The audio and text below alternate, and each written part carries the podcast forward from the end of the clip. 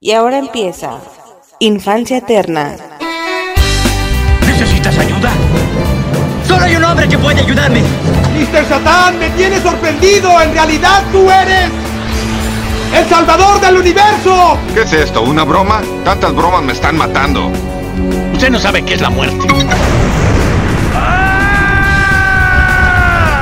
Esto es muy fenomenal.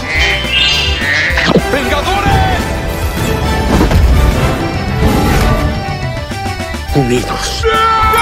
Puedes volar, puedes pelear y cacarear. ¡Liberlo! Está bien perder con el oponente, pero no con el miedo. Ya entendieron, ¿ok? Peter 1, Peter 2. Peter 2. Peter 3. Peter 3. Ok, vamos por ellos. Esperen, esperen. Los amo, chicos. Gracias, capitán. Cuando sean mayores ya no podrán volver. Sean bienvenidos a un podcast más de Infancia Eterna. Yo soy Riser y en esta ocasión, señores, señores, por fin ha llegado el día. Vamos a checar la película Doctor Strange in the Multiverse of Madness. Pinche inglés, pásate de verga. No tendría, no, no pude haberlo pronunciado mejor. Bueno. Ay, cabrón. Tengo que, definitivamente, tengo que iniciar así. Tengo que empezar diciendo que esto es sin ningún tipo de limitación, ¿sí? Esto es completamente spoilers desde el inicio. Soy muy malo generando una especie de sección o una, una especie de parte del podcast. Estos podcasts donde la primera parte sin spoilers y luego con spoilers. No puedo, no me gusta y ya suficientes cosas tengo que decir como para que esta cosa vaya a durar mucho. Por supuesto, desde esta perspectiva no sé cuánto va a durar, pero apunta a ser demasiado. Muy, muy similar a con No Way Home, por ejemplo. Tengo muchísimas, muchísimas cosas que platicar, que decir, que comentar, que eh, revisar, etcétera, ¿no? Pero muchísimo. Entonces, por supuesto que no tiene ningún sentido gastar tiempo en eso. Nada más lo aclaro, ¿no? Totalmente spoilers desde el inicio. Una vez aclarado esto, tengo que también iniciar por algo muy, muy particular o característico de este podcast. O sea, bueno, no, no, no solo lo hice yo. Mucha gente lo hizo, ¿no? De hecho, ya, ya empezamos, ¿eh? Con los spoilers. Yo advertí. Eh, de hecho, acabo de ver un meme hace poco que dice, el, el, el, el- o sea, está la cara de un güey así como, como, como en shock, como impactado, con la boca abierta, pero como de desilusión, por así decirlo. Y el meme decía, el pendejo que se aventó el maratón de películas antes de ver Multiverse of Madness. Pero ¿cuál maratón? Y te pone las, las películas, te pone de que Blade, el eh, Hall de 2003, este, etcétera, ¿no? O sea, la, Cuatro Fantásticos, pero los de Chris Evans y los de Ian, ¿cómo se llama ese vergas? Ian Grofu, no, no sé cómo verga se pronuncie. Esos güeyes, este, ¿Qué más hay? Ghost Rider de Nicolas Cage, etcétera, ¿no? Obviamente todo ese espectro, todo ese englobado, to- toda esa cápsula de películas. Y pues me salió el meme, ¿no? El pendejo que vio estas películas y sí fue de. Ah, caray, que ese fui yo. Verga. Y no nada más las vi, las, las chequé en el podcast. Esa fue mi preparación. Mi Road to Multiverse of Madness. Esa fue mi preparación, de hecho. Ok, lo estoy checando y es Ian Gruffud. Gruffud, Gruffud, no sé cómo se pronuncia. X, vale verga. Jessica Alba, Chris Evans, etcétera, ¿no? Eh, ¿Qué pasa? Tengo que aclararlo para quien eh, no sepa de este pedo. Por alguna razón no haya escuchado los cinco audios anteriores, ¿no? Bueno, sí, sin contar Moon Knight, etcétera, ¿no? Eh, ok, ¿qué pasa? Las, las expectativas para esta película no eran tan, tan específicas como sucedía con No Way Home, por ejemplo. A diferencia de No Way Home, sí había como una constante, por así decirlo, una una posibilidad. A ver, básicamente, el, Marvel, el MCU, Marvel Studios, eh, ha entrado a un arco o a un proceso de multiverso, ¿sí? Donde han aclarado y han especificado, confirmado que dentro de su rollo existen multiversos, existen otros universos con algunas variables, con algunas cosas diferentes en relación a los suyos, ¿no? Hasta este momento había algunas cosas que habían quedado de alguna manera específicas, por así decirlo, ¿no? Eh, tenemos, por ejemplo, digo, tengo que empezar por esto así, desde el inicio, lo siento, ni modo. Quien quiera irse directa, directa, directamente a la película, ahí están las marcas de tiempo, ¿va? Ok. Que ya, aunque ya lo he dicho muchas veces, lo quiero mencionar rápido. Primero tenemos un Loki donde se nos confirma la generación o la creación del multiverso. A su vez nos aclaran o nos dejan algunas reglas claras con respecto al tema de que vamos a tener variantes mismo actor y variantes diferente actor, así lo llamo yo. Al mostrarnos variantes de Loki que lucen igual a, Tom Hiddleston. De hecho, el mismo Loki que estamos viendo ya es una variante del que debería ser el, normal, por así decirlo.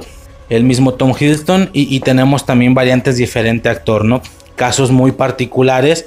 Vamos a poner el, el, el Loki negro, por ejemplo, ¿no?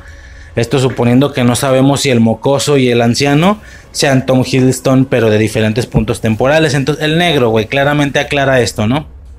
Claro, esto en aspectos o nos deja reglas básicas con el tema de las variantes. Porque si es un hecho y es un pedo, es un desmadre, el tema de la línea sagrada, ¿no? Yo en el anterior audio, en el de Hulk, medio aclaraba, medio especificaba que había una, medio especificaba, que había una clara situación con el tema de que uno ve al MCU como la línea central, como la importante, pero pues la realidad es que no lo es. Entre tantas, a, nivel canónico, quiero decir, para nosotros claro que lo es, y no para nosotros, a nivel ejecutivo obviamente, las demás líneas no existen, solo se generan porciones de ellas para mostrarlas acá no existe nada antes del Loki negro, etcétera, pues, pero si friqueamos y suponemos que debía de pasar o qué pasó en aquella realidad, yo especificaba que la nuestra no era la central, que eran muchas más, pero ahora que lo recuerdo y me equivoqué en ese comentario en el de Hulk, definitivamente sí, definitivamente en Loki aclaran que es una línea sagrada, ¿sí? Que ellos ocasionaban que no se generaran diferentes decisiones, por así decirlo, para que no se generaran variantes. Hasta ahí estábamos de acuerdo, pero yo aclaraba que esto, por supuesto, arreglaba el problema de las variantes mismo actor, que las variantes mismo actor se podían generar a partir de diferentes decisiones o situaciones, mas no quedaba claro qué sucedía con las variantes diferente actor, ¿no? Ah, Sylvie, por ejemplo, Sylvie no lo, no lo mencioné. Sylvie y el Loki negro son casos pero más que confirmados de que sería una variante diferente actor. Evidentemente, eh, su lógica de, de mermar o de podar, como lo llamaban, podar una decisión distinta o el universo creado a partir de una decisión distinta, no aplicaba con el tema de las diferentes de los diferentes actores. Obviamente no se había podado a Sylvie simple y sencillamente por nacer mujer, sino hasta que ya tenía alguna cantidad o alguna edad entonces, ese universo estaba existiendo paralelo al nuestro o al de Loki, aquel donde ella vivió sus primeros años de juventud, al menos hasta que la podaron. El Loki negro, el Loki negro lo podaron hasta esa edad, ya era grande, por una decisión que evidentemente no tenía que haber tomado, pero hasta ese momento ese universo de un Loki negro vivía o convivía en paralelo con el Loki normal de Tom Hiddleston. Entonces no existía una sola línea sagrada, ya existían varios universos. Yo intentando explicar que lo que ya existía antes eran universos de diferentes actores, por así decirlo, o, variantes diferente actor, y lo único que la TVA generaba era podar o inhabilitar las diferentes decisiones que generaran variantes mismo actor de los universos ya existentes, pero que aún así ya existían. Más o menos como si fuera diferente diferentes universos y diferentes líneas paralelas. Universos no había solo uno, había varios. Líneas paralelas, sí que estas son las que se dedicaban a podar y que una vez valió verga, esto hizo que se liberara las diferentes decisiones, pero esto no arre o sea, todo el mundo decía, güey, valió verga lo de Loki, ya podríamos ver a Tobey Maguire. Tobey Maguire pudo existir desde antes, ahí tienes a un Loki negro. Loki negro es como un Tobey Maguire, es una variante diferente actor. Ok, perfectamente de acuerdo, ¿no? Que espero sea entendible hasta este momento. No quiero recaer en las explicaciones eternas como a mucha gente le caga. Eh, pero bueno, yo esperaba y quería ver si lo iban a explicar. Nunca lo explicaron. Pues bueno, ni modo, ¿no? No pasa nada. Seguido de esto, siguiente producto que tenemos de multiverso es Warif, si no me equivoco. En Warif, evidentemente abordan justamente lo que pudo haber empezado a suceder a partir de que empezó a valer verga por parte de la TVA. Y esto sería diferentes decisiones. Tanto que agarran incluso puntos específicos del MCU para generar decisiones distintas y mostrarnos los casos que ahí ya vimos. Perfecto, totalmente de acuerdo. Ahora, eh, el, What If no hablaba nada sobre variantes diferente actor o sobre cosas que estuvieran diametral y, y abismalmente distintas desde origen. Por poner un ejemplo, un no solo Spider-Man que lucen con diferentes caras, sino que nacieron de diferentes años. O sea, me explico. El de Tobey Maguire ya estaba alcanzando su adolescencia en 2000, eh, en los 2000 por poner un ejemplo cuando el de Tom Holland estaba alcanzando su adolescencia hasta casi llegando a 2020. Es decir, estamos hablando y ya poniéndome mamón, habría que checar las, las edades de los actores, pero tendría que checar, o estaba claro más bien que las variantes de Peter Parker que vimos en No Way Home eran mayores a él en edad a pesar de que vinieran del mismo año temporalmente, del mismo punto 2022, o el año que fuera, que no olvídalo, debe ser más porque en Endgame están en 2000, 2020 algo, ¿no? 2023 creo en Endgame, etcétera, pero creo que se está entendiendo, ¿no? Es decir, las cosas no solo pasaron diferentes, sino pasaron en temporalidades diferentes incluso. Ok, Warrior explicaba perfectamente el tema de las variantes, eh, mismo actor, es decir, Guariba aclaraba perfectamente lo que podía suceder al haber valido verga la TVA. de todos modos, las variantes diferente actor siempre han existido. Sylvie lo confirma, Loki Negro lo confirma, por lo que nada tiene que ver que la TVA haya valido verga para tener un Tobey Maguire un Andrew Garfield. Estos existían desde antes, ¿sí? Repito, ya existían universos diferentes más no diferentes decisiones en cada uno de esos universos. Todos eran muy diferentes entre sí, pero cuando vale verga la TVA ya es cuando empiezan todos a generar decisiones distintas y ya tienes a variantes mismo actor, por así decirlo. Eh, ¿A qué voy con todo esto? Creo que tenemos clarísimo que por parte de Marvel la única, la única razón porque aquí voy con todo esto. La única razón para poder introducir en su trama las variantes diferente actor, la única razón de hacer esto es para poder recuperar personajes de películas ya existentes de Marvel que no pertenecen al MCU. El caso más claro y más famoso, los Spider-Man de Tobey Maguire y Andrew Garfield películas que eran de Marvel pero que no pertenecían al MCU. Ahora resulta que sí existían pero pertenecían a otro universo. Perfecto. Fuera de eso, la realidad es que las variantes diferente actor no les sirven a Marvel técnicamente. Ellos estarían bastante feliz mostrando solamente variantes mismo actor. Por darte un ejemplo, vimos cuatro variantes de Doctor Strange en esta película y todos son Cumberbatch todos. Entonces, ellos no tienen ninguna intención de mostrar a un actor distinto.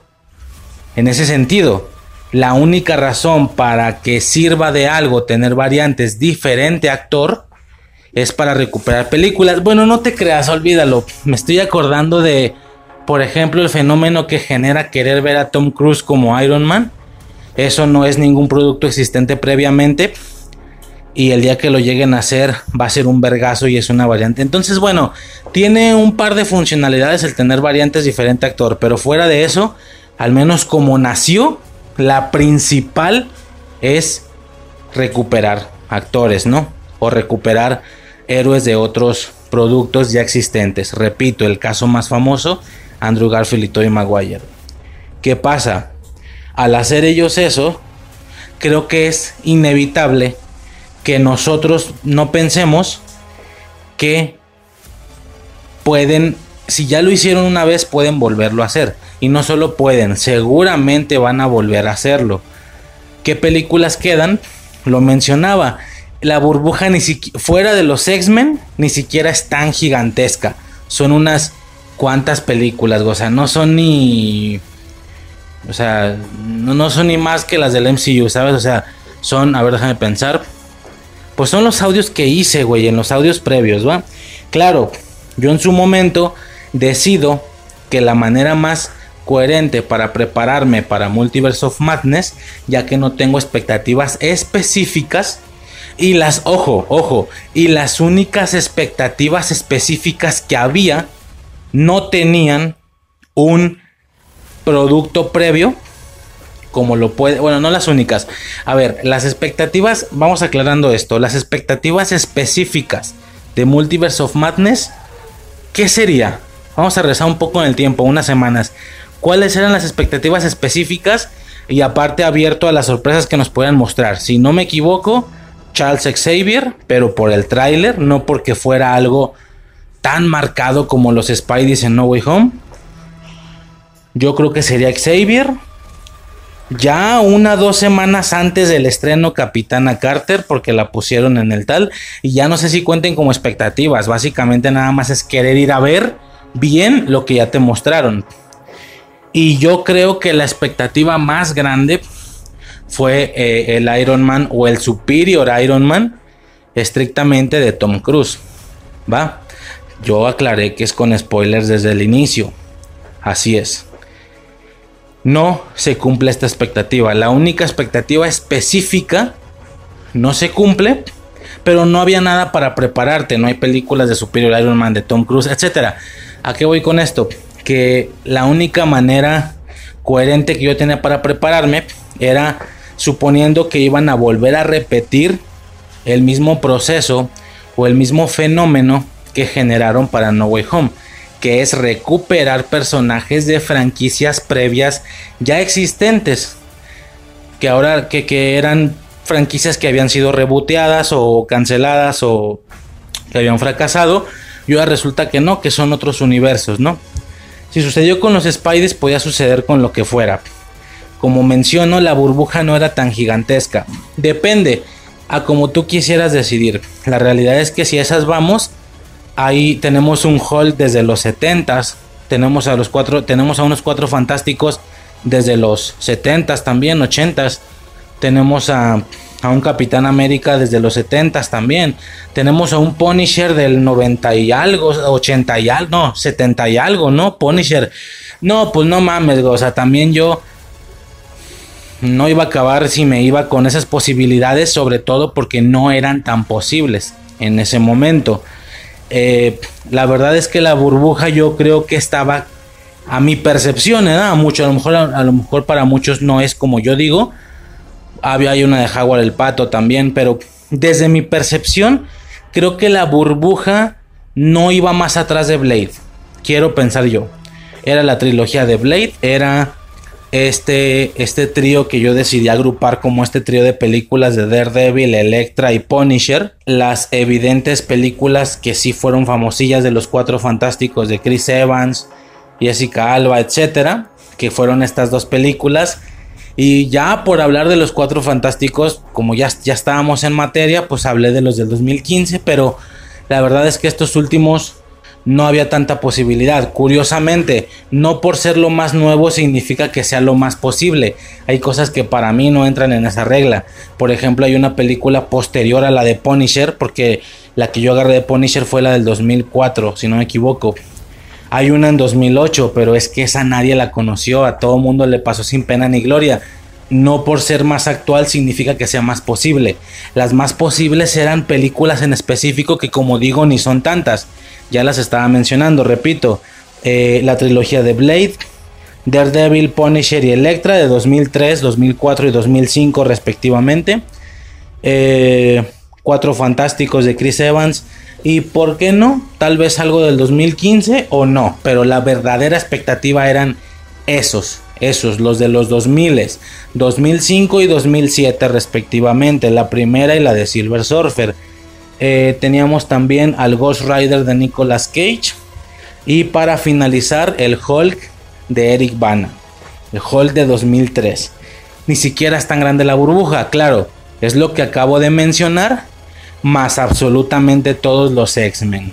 Que de hecho esos estaban pues, de alguna manera ya confirmados por tener a Patrick Stewart. Que, eh, eh, que si bien quedaba claro por la silla que no era estrictamente el de ese universo o el de esas películas, pues era Patrick Stewart, güey. O sea, Patrick Stewart como un Charles Xavier, pues está cantado, güey. Para mí está tomado de las películas de los X-Men de Fox, ¿sí? Ahora ya sabiendo la banda sonora que pusieron al aparecer y todo ese rollo, eh, pues es como si combinaran a Patrick Stewart de las películas de X-Men con el, con el de la serie animada, ¿no? Una cosa ahí, un experimento un poco... Una cosa, vaya, la, la redundancia un poco experimental, pero muy funcional al final, ¿no? Eh, y ya, esa es la burbuja, las que acabo de explicar y todas las de los X-Men que fue, y como yo ya había hablado de las de los X-Men, sí, ahí está el podcast en el canal, por si lo quieren, en el canal, güey, qué pedo, pinche youtuber pedorro, en el podcast, güey, en el, verga, lo que sea. Eh, claro, como ya aclaré muchas veces, con objetivos distintos. En la temporalidad en la que yo lo hice, recién se había acabado WandaVision, yo no lo hice a modo de preparación para nada o para estar listos para ver a los actores eh, futuramente en el MCU. Yo lo hice para despedirnos de esos X-Men, ya que claramente no los íbamos a volver a ver. Por el tema de que con el chiste de Ralph Bowner lo habían dejado clarísimo, ¿no? No íbamos a tener estos X-Men, los iban a rebotear, etcétera, ¿no? Lo mío en aquella ocasión, y lo voy a estar mencionando constantemente en ese audio, si es que lo escuchan, eh, fue para despedirme. Pero en cualquier caso y de cualquier manera, ahí están las reseñas de las películas, ¿va? Como ya estaba eso, ya nada más me quedaba la otra burbuja que mencioné. Lo hice, fueron los audios previos, lo pueden checar. Todo de lo que acabo de hablar: Blade, Cuatro Fantásticos, Hulk, Rider, etcétera, ¿no? Daredevil, perfecto. No salió nada. Cabrón, no puedo creerlo, güey. O sea, a ver, yo cuando hice esos especiales yo aclaré, a ver, no estoy diciendo que todo va a salir. Yo no estoy diciendo que todo va a salir, para nada. De hecho sería imposible. Menos con algunas cosas en específico, por ejemplo la Electra o el Punisher. Yo poco posibles los veía. Daredevil de Ben Affleck también creo que no estaba tan apuestado. Creo que sí estaba como muy confirmado que el güey no había grabado. Bueno, ok, pero había demasiado lore a través de Chris Evans, de la Antorcha Humana, del, del, del Mr. Fantástico de Ian Grufford, había mucho del Ghost Rider de Nicolas Cage, había mucho del Holder Ivana. Cuando digo mucho, me refiero a había mucho de filtrajes, de que la gente decía que salían, que si no, que si el, que si el cameo, que si la aparición, etcétera. Había mucho de ellos. ¿Por qué? Porque había de alguna manera diferentes estrategias para esto. Yo aclaraba que se gastaron lo más fuerte en No Way Home porque para mí los dos Spideys, sobre todo el de Tobey Maguire, yo creo que es lo más fuerte de toda esta burbuja, es lo más fuerte definitivamente y que ya las demás cosas yo no creo, yo no considero que tendré yo no creo ni considero que tuvieran la fuerza para, por darte un ejemplo, así como estuvimos todo un año, todo un año, esperando, suponiendo que iban a salir los Spideys, no veo ese mismo poder para esperar un Hall de Eric Bana individualmente en su propia película. Bueno, no en su propia película, en una aparición a lo mejor junto con el de Ruffalo. De que Hulkverse de dos Hulks, ¿no? Incluso con el de Edward Norton, que fueran tres, que lo acabo de aclarar en el audio pasado. Bueno, en el anterior de este road. Eh, no veo a la gente haciendo ese mood en redes sociales por ver si, si se juntan Charlie Cox y Ben Affleck. No veo ese mismo mood por, ¿sabes? O sea, cada uno de estas, a lo mejor lo de los X-Men sí, ojo, un Hugh Jackman, un Patrick Stewart, estos señores sí tienen la fuerza de un Toby Maguire, de un Andrew Garfield, de un Toby Maguire incluso. Esos sí, esos sí. A lo mejor los demás no, güey, ni siquiera los demás actores. Depende, esa es mi percepción, ¿eh? Habrá gente que me diga, no, sí, güey, Macaboy igual. No, Fassbender igual. Bueno, para mí no. Lo siento, pero para mí, para mí no. Total, fuera de los X-Men, repito, esa misma burbuja, ninguno de ellos individualmente tenía la fuerza como para, ¿sabes? Entonces, por eso todo el mundo pensamos, y aparte apoyados de los filtrajes, que estos güeyes se los iban a gastar todos en una película porque no eran tan importantes. La realidad es que estamos en un punto, y, eso quiero aclararlo, es para mí es un hecho.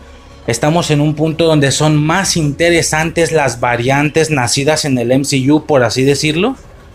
O sea, por así decirlo, que, que las variantes recuperadas de otras películas.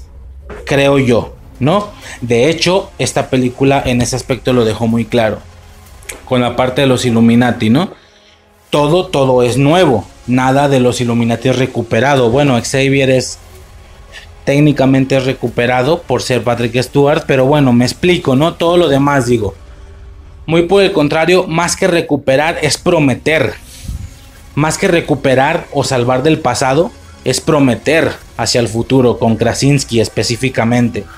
Eh, pues con todos, ¿no? Con todos, yo creo, con Anson. Yo creo que con la única que tenemos hecho que no es para prometer nada es con Capitana Marvel, ¿no? Bueno, por eso todo el mundo pensamos esto. Güey, pues se las van a gastar todas en una película ya para tener el boom. Ya para que nadie esté esperando nada. Porque evidentemente, repito, como pasó lo de Tobey Maguire y lo de Andrew Garfield, es inevitable que la gente no vaya a esperar todo lo demás. No todo, no todo. No veo a nadie pidiendo a Punisher ni a Electra del 2004 y 5. Pero sí veo a gente pidiendo a Ben Affleck, como Daredevil. Los veo pidiendo a Eric Bana. Los veo pidiendo a Nicolas Cage. Mucho. Los veo pidiendo a Ian Gruffudd, a Chris Evans, a Jessica Alba. Yo dije, güey, te lo gastas todo ya en esta. Haces un mega evento. Y a lo que sigue. A lo que sigue todavía con variantes. Me explico. Dada la situación que se presentó, que desde mi percepción eh, creo que sí era el plan original. Ya vamos a aclarar esto al final del podcast, de hecho hasta el final. Para mi percepción, sí era el plan. No solo nos hicimos chaquetas mentales, sí era el plan y en algún momento se quitó. Se dice y se rumorea que sí era el plan gastarse todo de un vergazo y luego dijeron que si bien, luego pensaron que, que si bien no eran Toby Maguires, todos ellos, hablo de potencia, sí tenían algo de potencia. Y mientras más durara esto del multiverso sin mostrarlos, más se les iba a cargar valor a Eric Bana, a, a, Wesley Snipes, a Nicolas Cage. Mientras más avanzara esto, más se les iba a cargar valor. Por lo que ahora ya creo que la manera en la que los van a mostrar ya es a cuenta gotas. Ya es mejor uno y luego en un año otro y luego ¿sabes? O sea, como de poquillo en poquillo. Pero de que es un hecho, es un hecho. De que es un hecho que el recurso funcionó con Tobey Maguire y Andrew Garfield y que lo pueden volver a utilizar, eso último es un hecho. ¿Sí? ¿A, qué voy con todo esto? Que como digo, la cagué, valió verga, no salió puto nadie, güey. O sea, yo hablaba de que, güey, no van a salir todos. Yo decía, güey, no van a salir todos, no mames.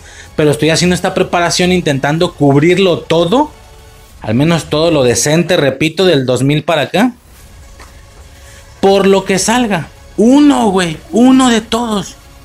Pues no salió ni uno, güey. Bueno, depende. Yo aclaré en ese especial que también, por favor, incluyeran el de los X-Men, que aunque no estaba temporalmente cerca, técnicamente aplicaba en la misma clasificación. Si a esas vamos, pues sí, pon tú que tuvimos el logro de Patrick Stewart. Que, que para mí es lo mismo que Toby Maguire y Andrew Garfield. Es la recuperación de algo que no existía. Pero vaya, que sí existía previamente, quiero decir más bien. De hecho, justamente es la aparición de Xavier lo que me hace pensar que sí se van a ir ahora cuentagotas. No gastárselo todo de un vergazo, sino que luego salga el Derek Bana y luego salga Nicolás. Pero de poquito en poquito, poquito en poquito. Una sola aparición, una. Pum, pum, pum, de poquito. Y ya luego, en una Secret Wars, pues los regresas a todos. Más todos los personajes que ya se supone que conozcamos hasta ese punto. Que todavía nos queda mucho por, por conocer, por supuesto. Total. Nada más hago esto para aclarar que aunque pareciera que quedamos o que quedé como imbécil, que quedé como payaso, que nada de mi Road to Multiverse of Madness sale, aunque eso es lo que parezca, la realidad es que si es así, si es así, soy un imbécil, pero ah, yo lo aclaré. Si no sale algo de esto, de todos modos ya quedó listo, ya quedó reseñado, ya quedó recordado, por si deciden usarlos después. Me mantengo en la misma postura. Ya quedó listo, ya quedó checado, ya quedó preparado para el futuro del MCU, porque yo sé que van a seguir haciendo recuperaciones. Ya vimos a Tobey Maguire, ya vimos a Andrew Garfield, ya vimos a Patrick Stewart. Van a seguir haciendo recuperaciones sí o sí. De eso estoy seguro. Que sean todas. No, pues no mames, no creo. Que va a ser absolutamente cada actor de los X-Men clásicos y absolutamente cada actor de los First Class. No, pues no creo. Pero de que siguen haciendo recuperaciones, siguen haciendo. Y varias. Varias. No otra, no otra y ya. No otras dos y ya. Algunas más. Entonces, ahí queda. Ahí queda el road to Multiverse of Madness. Por cualquier cosa que pueda suceder. Yo, yo mencioné en aquel especial. A lo mejor no lo tomes para Multiverse of Madness. Tómalo para el futuro del multiverso del MCU. Así, así se puede quedar ese pedo, ¿no? Poco más que mencionar en ese sentido suficiente como intro. Primero tenía que aclarar lo imbécil que aparentemente quedé con mi preparación para Multiverse of Madness. Ni pedo, ¿no? Este. Pero bueno, repito, en el especial yo aclaré que también podíamos incluir el de los X-Men, aunque en ese audio yo menciono que es por otro motivo, pero ahora unámoslo, ahora es para ahora es para preparación. Y sí, por ese lado pues ahí quedó, ¿no? Patrick Stewart. Bueno, poco más que mencionar, ¿va? Ya, fin del pedo. Podemos pasarnos ahora sí directamente a hablar extendidamente y de manera maravillosa, o tal vez en ocasiones no tanto, de Doctor Strange in the Multiverse of Madness. Y nada, vamos a darle sobres.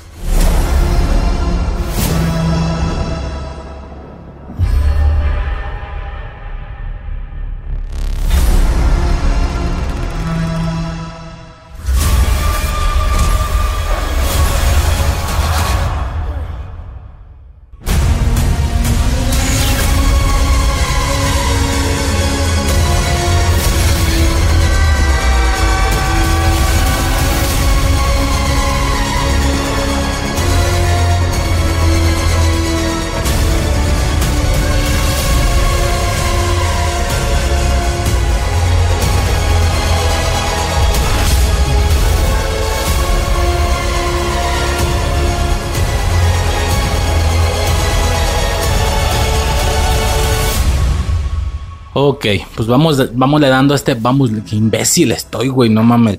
Vamos le dando este pedo, güey. Eh, puta, güey, ¿qué tanto decir, güey? De inicio, Eh, no sé si tenga que contar como que todo, güey. El, el podcast es muy así en ese sentido. Aquí, pues poco problema hubo con el tema de los boletos, la verdad. A diferencia de No Way Home, yo pensé que iba a estar un poquito más reñido y no, güey. En cuanto empezó la preventa, claro, sí estaba cazando qué día era la preventa y tal. Pero cuando empezó, aunque también eh, no sé si ha sido el tema de que estaba más preparado, ¿no? porque ya lo había hecho con Home, no sé, pero entré, o sea, de que la preventa pues a las 12 de la noche, ¿no? Cuando entra el otro día. Por supuesto yo entré como 5 minutos antes y ya estaba, lo compré y ya, güey, fue como, ah, neta, ya quedó. Es neta, o sea, no me voy a dormir a las 4 de la mañana como con No Way Home. No, güey, tuvo, tuvo todo bien. Ok. Hasta esa situación todo perfecto. En su momento llegado el día, pues fuimos al cine y tal. Poca perspectiva, o poca, eh, ¿cómo se le puede llamar? Poca anécdota, la verdad, eh. La verdad es que no hubo como que particular situación. Eh, ¿Qué más, güey? Algo destacable que quiero mencionar fue los trailers al inicio porque esta película fue la utilizada para el debut, por así decirlo, del el tráiler de Avatar, ¿sí? La segunda película de Avatar, Avatar 2, The Wave, The Wave, The, The Way of Water, que es cada pinche inglés, güey, pásate de verga, que es como el camino del agua, la senda del agua, algo así. Puta, güey, es que mira, no quiero, ahora que ya va a salir una película, te lo juro, te lo juro que no quiero sonar fanboy, como aquella vez que iban a hacer la live action de, bueno, eso me lo comentó Suicide, aquella vez que iban a hacer la live action de Mulan, y ya resulta que todo mundo era fan de Mulan, güey, desde la infancia, güey. Era su princesa favorita la chingada. Mira, no quiero sonar así, pero espero incluso haberlo comentado en algún podcast previamente, por favor, cuando no se sabía que iba a salir una segunda película. Pero creo que sí, ¿eh? creo que sí lo he mencionado en alguna ocasión. La verdad es que Avatar fue una película que en su momento me impactó, güey. Me impactó de sobremanera. Eh, por supuesto, ahora que viene la segunda, muy, muy pronto, al menos antes de diciembre, se viene. Por supuesto que se viene la, la revisión a esa primera película a modo de preparación para ver la segunda. No sé qué decirte, güey. Es una película que a mí en su momento me fascinó. Hay gente que o no es equipo Avatar o sí es equipo, güey, yo sí cabrón. O sea, esa película sí me mamó muchísimo, me impactó demasiado visualmente la temática, la estética me vuelve loco, ¿sí? Por temas de que son como aliens, pero, pero como tribales, porque son como, es una tribu, de alguna manera, como tipo indígena, entonces sí tienen como que todos estos adornos que a mí me gustaban en la infancia, güey, todo el tema no estrictamente rastra, rastra, no, güey, porque ando bien estúpido hoy, güey, no estrictamente rasta, pero sí la parte como como de eso, güey, como, de hikuris, como de eh, trenzas de hilo, o sea, todo ese rollo como más tribal. Me agrada mucho la estética, ¿sí? Y no sé, yo ya había comentado en alguna ocasión que cuando tú vas a crear para, para un producto audiovisual a manera de ciencia ficción, vas a crear una raza alienígena, yo siempre he mencionado que me parece muy arriesgado irte hacia adelante, es hacia adelante tecnológicamente quiero decir. Es decir, si esa raza alienígena es dentro de nuestra línea, porque también yo mencionaba que lo que ellos, los que los creadores, lo que los, básicamente lo que los creadores hacen es agarrar nuestra línea evolutiva tecnológica y sobre nuestra línea o lo que para nosotros será nuestra línea evolutiva desde la creación del fuego o de la rueda hasta la actualidad y lo que se puede suponer que viene después. Por ejemplo, no sé, carros voladores. Que si bien es una tendencia del futuro, tuvieron primero que haber existido carros para que luego haya carros voladores. Entonces, por donde le veas es como que nuestra línea. Ok. Con alienígenas es muy común que se hagan dos cosas. ¿Sí? Una es sobre nuestra línea, intentar avanzar hacia el futuro, siempre esperando a que la tecnología es mayor de los alienígenas siempre, y esto nos hace obtener resultados como Star Wars. Pon tú, por ejemplo, que normalmente todo está cargado, la mayoría de veces, salvo algunas cosas, está cargado a tecnología mayor. yo considero y repito, al menos sobre nuestra línea, ya que hay algunos otros productos que se enfocan en tecnologías, pero que de inicio no están como que apoyados en nuestra línea, sino es otra línea completamente distinta que tiene todo el sentido al haber sido otro planeta. Su desarrollo de tecnología fue distinto desde inicio, ¿sabes? A lo mejor ellos no, no descubrieron el fuego, ellos descubrieron otra cosa que para nosotros no existe, ¿no? Un, no sé, güey, una energía verde o qué sé yo. Es un decir, no descubrieron la rueda, ellos descubrieron una figura que no existe para nosotros, etcétera. Es, es un decirlo, estoy, estoy como que ahí medio pendejeando, pero es un ejemplo. Entonces, ¿qué pasa si, por ejemplo, hay un videojuego, no me recuerdo el nombre, lo siento, pero este videojuego demuestra un poco el tema de de que esa tecnología o esa raza alienígena, digamos que el mayor elemento que utilizaban para su tecnología, como para nosotros podría ser el metal, para ellos era la piedra, por dar un ejemplo. Entonces, ellos, eh, tú veías al entrar a sus instalaciones consolas, pero en lugar de metal eran de piedra. Entonces, a la piedra es a la que le brillaban foquitos, a la piedra es a la que tenía como figuras de luz, obviamente no siguiendo nuestra estética de tecnología, sino que eran más como runas, pero runas brillantes, un tema que algo que para nuestra percepción podría parecer más místico o más mágico, pero al final no, es tecnología, ¿sabes? Entonces, pues X, güey, me perdí un chingo. Lo que voy es que a mí lo que me agrada mucho es el tema de, de que, por ejemplo, como es incierto meterte en nuestra línea evolutiva tecnológica e intentar irte hacia adelante.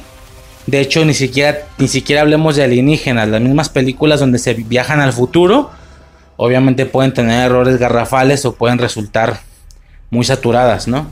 Sobre todo películas que si no se fueron tan al futuro, terminaron siendo comprobables que no existió esa tecnología, como Back to the Future en 2015, ¿no? Por ejemplo es un movimiento un poco incierto o de incertidumbre entrar en nuestra línea evolutiva tecnológica e irte hacia adelante y darles una línea evolutiva tecnológica propia a ellos, como eso, como la piedra, como runas mágicas, como en lugar de fuego ellos manejan una energía verde o qué sé yo. También es un poco incierto porque pues, le estás jugando al mamón. ¿A qué voy con todo esto? Que para mí una manera muy muy digna demostrar alienígenas es meterte en nuestra línea evolutiva, pero irte hacia atrás, no hacia adelante. Va a ser mucho más creíble por alguna razón. Es decir, si uno parte de aquí de la Tierra en una nave y te vas a otro planeta, vas a terminar en un planeta y, por alguna razón llegas a un planeta con vida, dimensionalo bien. Ese planeta tiene una tecnología mayor que la nuestra. ¿Qué es lo que vas a ver? No es imaginable, porque no lo hemos visto. Puedes suponerlo, puedes inferir, pero como que no va a quedar chido. O no sé, o será que no me gusta tanto Star Wars nada más porque claramente es la base de Star Wars o de Star Trek. Tecnología mayor a la nuestra, intentando suponer cuál sería una tecnología mayor a la nuestra, porque claramente no existe. Y como no existe, hay que inventarlo. Pero ¿qué pasa si tú te vas a otro planeta y ves que hay vida en otro planeta, pero en ese otro planeta hay una tecnología menor? Va a ser mucho más realista, es lo que me pasa con Avatar. Vato, ¿por qué estoy hablando de Avatar, güey? El podcast es de Doctor Strange. Me carga la verga. El chiste o el caso es que Avatar me mama. Avatar me mama, la verdad. Poco falta para que tuviera algún momento épico en el intro desde el inicio de Infancia Eterna, pero tal vez no la tenía tan fresca. Es decir, aunque en su momento me mamó. De hecho, yo en alguna ocasión yo mencioné. Se lo mencioné a Suicide muchas veces, más bien, no que en alguna ocasión lo haya mencionado. Antes, cuando no se sabía de las películas, yo decía, güey, es que Avatar le veo un potencial para, para hacer una puta franquicia de dos trilogías. O tal vez más. Avatar yo le veo el mismo huevo yo le veo los mismos huevos de estar al nivel de un Star Wars. Claro que cada quien elija el suyo, ¿verdad? No, yo prefiero Star Wars. Ah, yo preferiría Avatar. Si, si fuera una franquicia de seis películas. Pero no lo es, solo es una. y evidentemente está faltosa de fuerza, ¿no? Y está faltosa, está faltada de, de potencia, de, de contenido, de productos, de lo que sea. Evidentemente va a suceder eso. Vamos a tener muchas, muchas películas de Avatar. Esta es la primera de varias. Ya prefiero hablar más a detalle en, su podcast porque ahorita ya perdí demasiado tiempo para algo que no era Doctor Strange. No sé ni por qué estoy hablando de esto, pero me volvió loco. El tráiler me volvió loco. Evidente va a haber mucho más mar, mucho más criatura acuática. La película va a ser como la primera, pero mucho más acuática. Por algo lleva el nombre agua en su subtítulo, ¿no?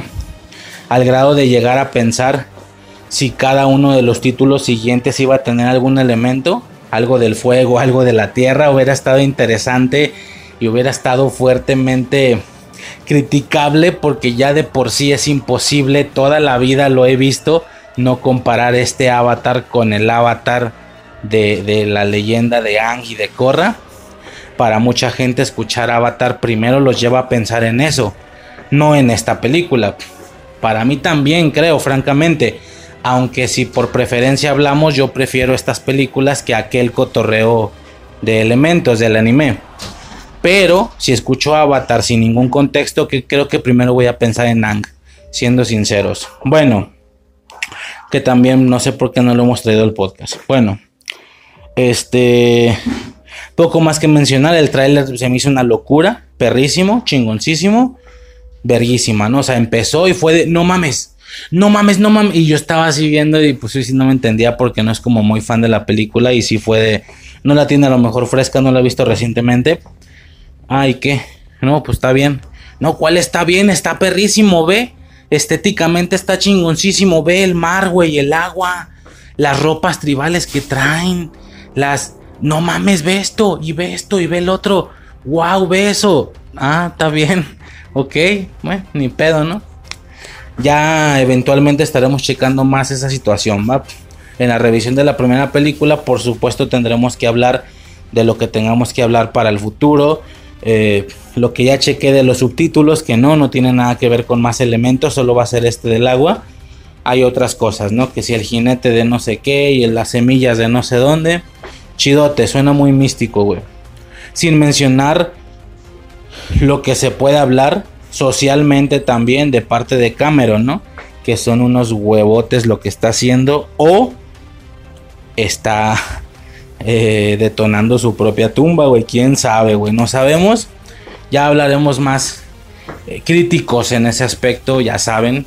Imbéciles que no sabemos nada y aún así vamos a hablar de eso. Eh, en aquel podcast, ¿no? Total, empieza el tráiler, tuvo verguísima. Ya nada, güey. Empieza la película. Vámonos directos, güey. Empieza que ya perdí demasiado tiempo. Empieza la película, güey. Fua. Mira, de inicio, por alguna extraña razón se sintió el corte. Esta es una situación que vamos a estar presentando durante toda la película. Y al final vamos a aclarar una situación. Al igual que el de No Way Home. Por ejemplo, en el caso de No Way Home, yo mencionaba que, o mencioné pues al final algo que es como fuera del canon de la película o fuera de la situación de la trama de la película y está básicamente relacionado en algún efecto exterior social, por así decirlo, ¿no? Ok, en el caso de lo que vendría siendo Doctor Strange en the Multiverse of Madness, también hay algo de esto, ¿va? Lo vamos a aclarar o checar al final. Pero por el momento de momento es un hecho que pareciera que falta una escena inicial porque es muy común que los productos de Marvel tengan una escena inicial que posteriormente cuando se acaba esa pequeña secuencia ya entra el logo de Marvel Studios, ¿no? En este caso entra directo el logo de Marvel Studios con la típica musiquilla esa, ya saben, ¿no? La que yo pongo en en la hora Marvel y todo ese rollo ya desde aquí se sintió extraño en ese sentido, ¿no? Y por supuesto, después vendrá la explicación de por qué creo que es, ¿no? Entre muchas otras razones.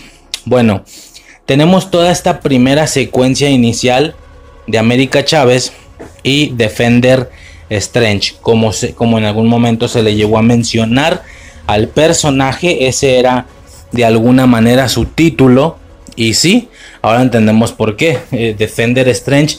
Fíjate que en su momento se hizo demasiada teoría, me acuerdo. Defender Strange, ¿por qué? Porque él viene de un universo donde allá tienen una agrupación llamada Defenders, ¿sí? Que no tiene por qué ver con los Defenders de Daredevil, eh, ya sabes, ¿no? Daredevil, Iron Fist, Luke Cage, etcétera, ¿no? Sino que está más relacionado a unos Defenders que hay en los cómics, donde está el Doctor Strange, donde creo que Iron Fist sí está, pero está más enfocado en un aspecto como más místico, ¿no? Y Iron Fist, por donde le veas, sí viene de un rollo ahí como más místico, arte marcialista. Eh, se decía que era por esto, ¿no? Al final, si fue una babosadez porque la verdad es que se llama Defender Strange. Ese es como el código para el personaje por eso, porque solo funcionó de defensor.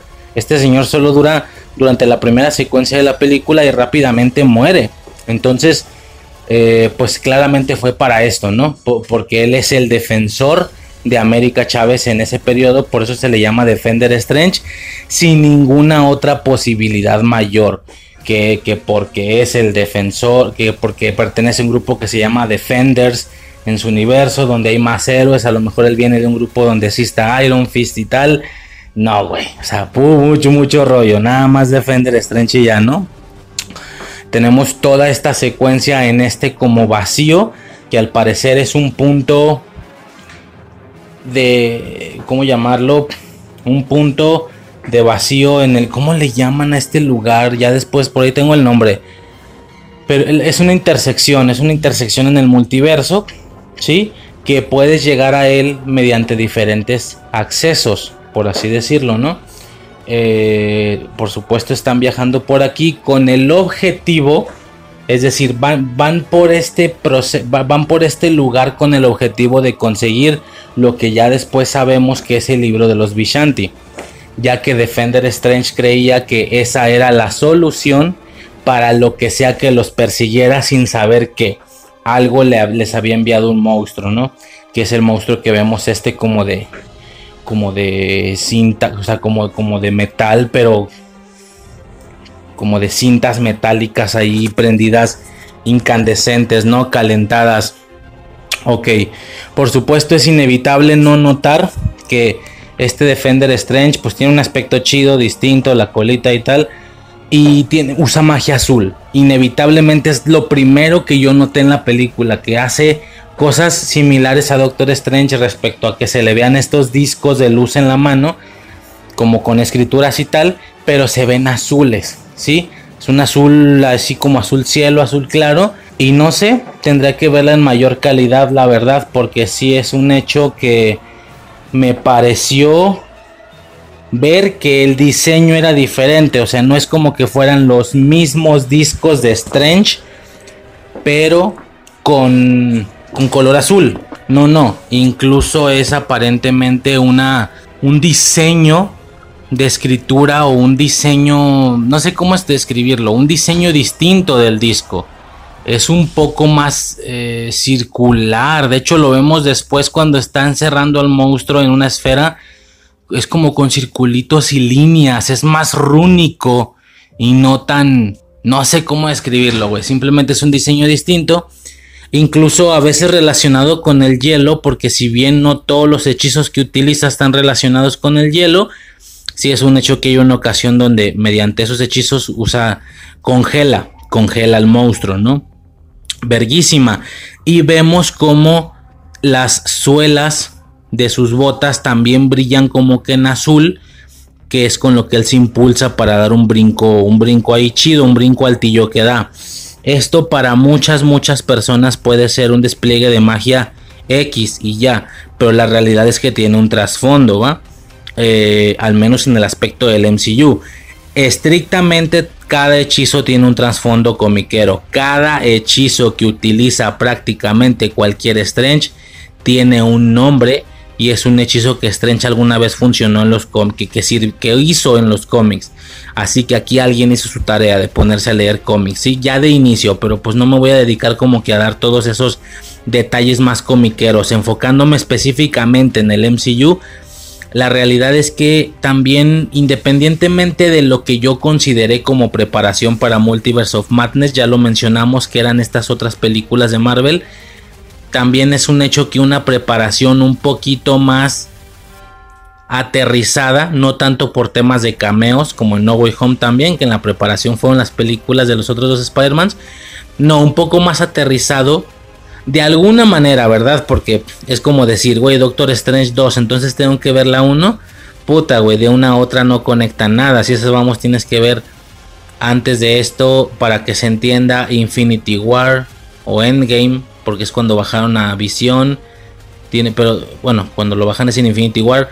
Tienes que ver Infinity War, pero también tienes que ver esto. O sea, si esas van, pero luego para ver Infinity War tuviste que haber visto Winter Soldier. O sea, como que no terminas en ese sentido claro que no tiene como que esa facilidad de decir, porque mucha gente veo que lo hace, ok, para esta película, ¿qué tienes que ver, güey? Técnicamente todo, porque es como si a mí me dicen, oye, para No Way Home, ¿qué tengo que ver? Me acuerdo que decían, ¿qué tengo que ver para No Way Home? De inicio, Civil War, porque es el debut de Spider-Man. Ok, por el lado de Spider-Man estoy de acuerdo. Pero ¿qué pasa si al poner Civil War voy a decir, espérame, espérame, ¿y ese güey quién es? ¿Y ese güey quién es? ¿Y de dónde salió? y porque ya están hablando eh, eh, explícitamente de algo. O sea, de hecho la, la trama de Civil War viene de Winter Soldier. ¿Sí me explico? O sea, si, si nos referimos estrictamente a Tom Holland y al Spider-Man de No Way Home, pues sí, tienes que ver el debut en Civil War. Pero todas las demás cosas no se van a entender porque tuviste que haber visto Winter Soldier y a su vez para entenderlo tuviste que haber visto Capitán América. O sea, no terminas, güey. Técnicamente la respuesta a esto es verlo todo. Para mí siempre se me ha hecho muy falso el tema ese de ¿qué tienes que ver? Güey, pues técnicamente tienes que verlo todo. Pero bueno, con, con aspectos y con huecotes faltantes, sí que siempre hay algo más que ver que otra cosa. Sobre todo en un aspecto más temático, por así decirlo, y no tanto conceptual, porque la realidad es que conceptualmente te va a faltar todo pero sí que algún producto puede ser más secuela de una cosa que de otra, ¿no? A lo que voy con todo esto es que nosotros, dos días antes de, Multiverse of Madness, particularmente nos preparamos con tres cosas, por así decirlo, ¿no?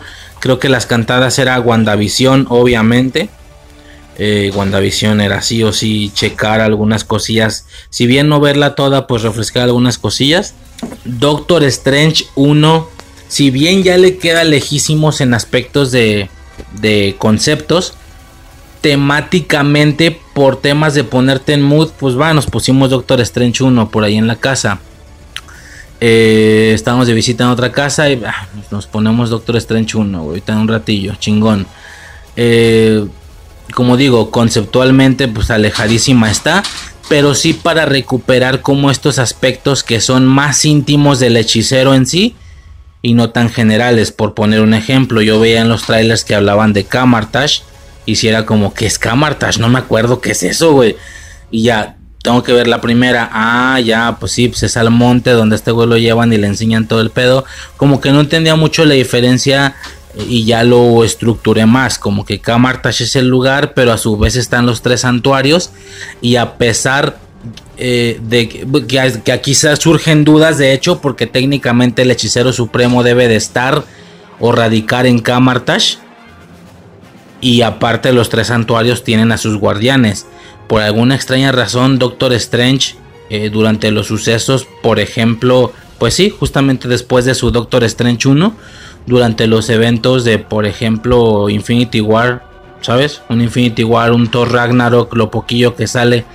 Si bien él ya era el hechicero supremo, él no está o radica todo el tiempo en el Kamartash. O sea, es como si en Kamartash al inicio no hubiera estado Ancient One.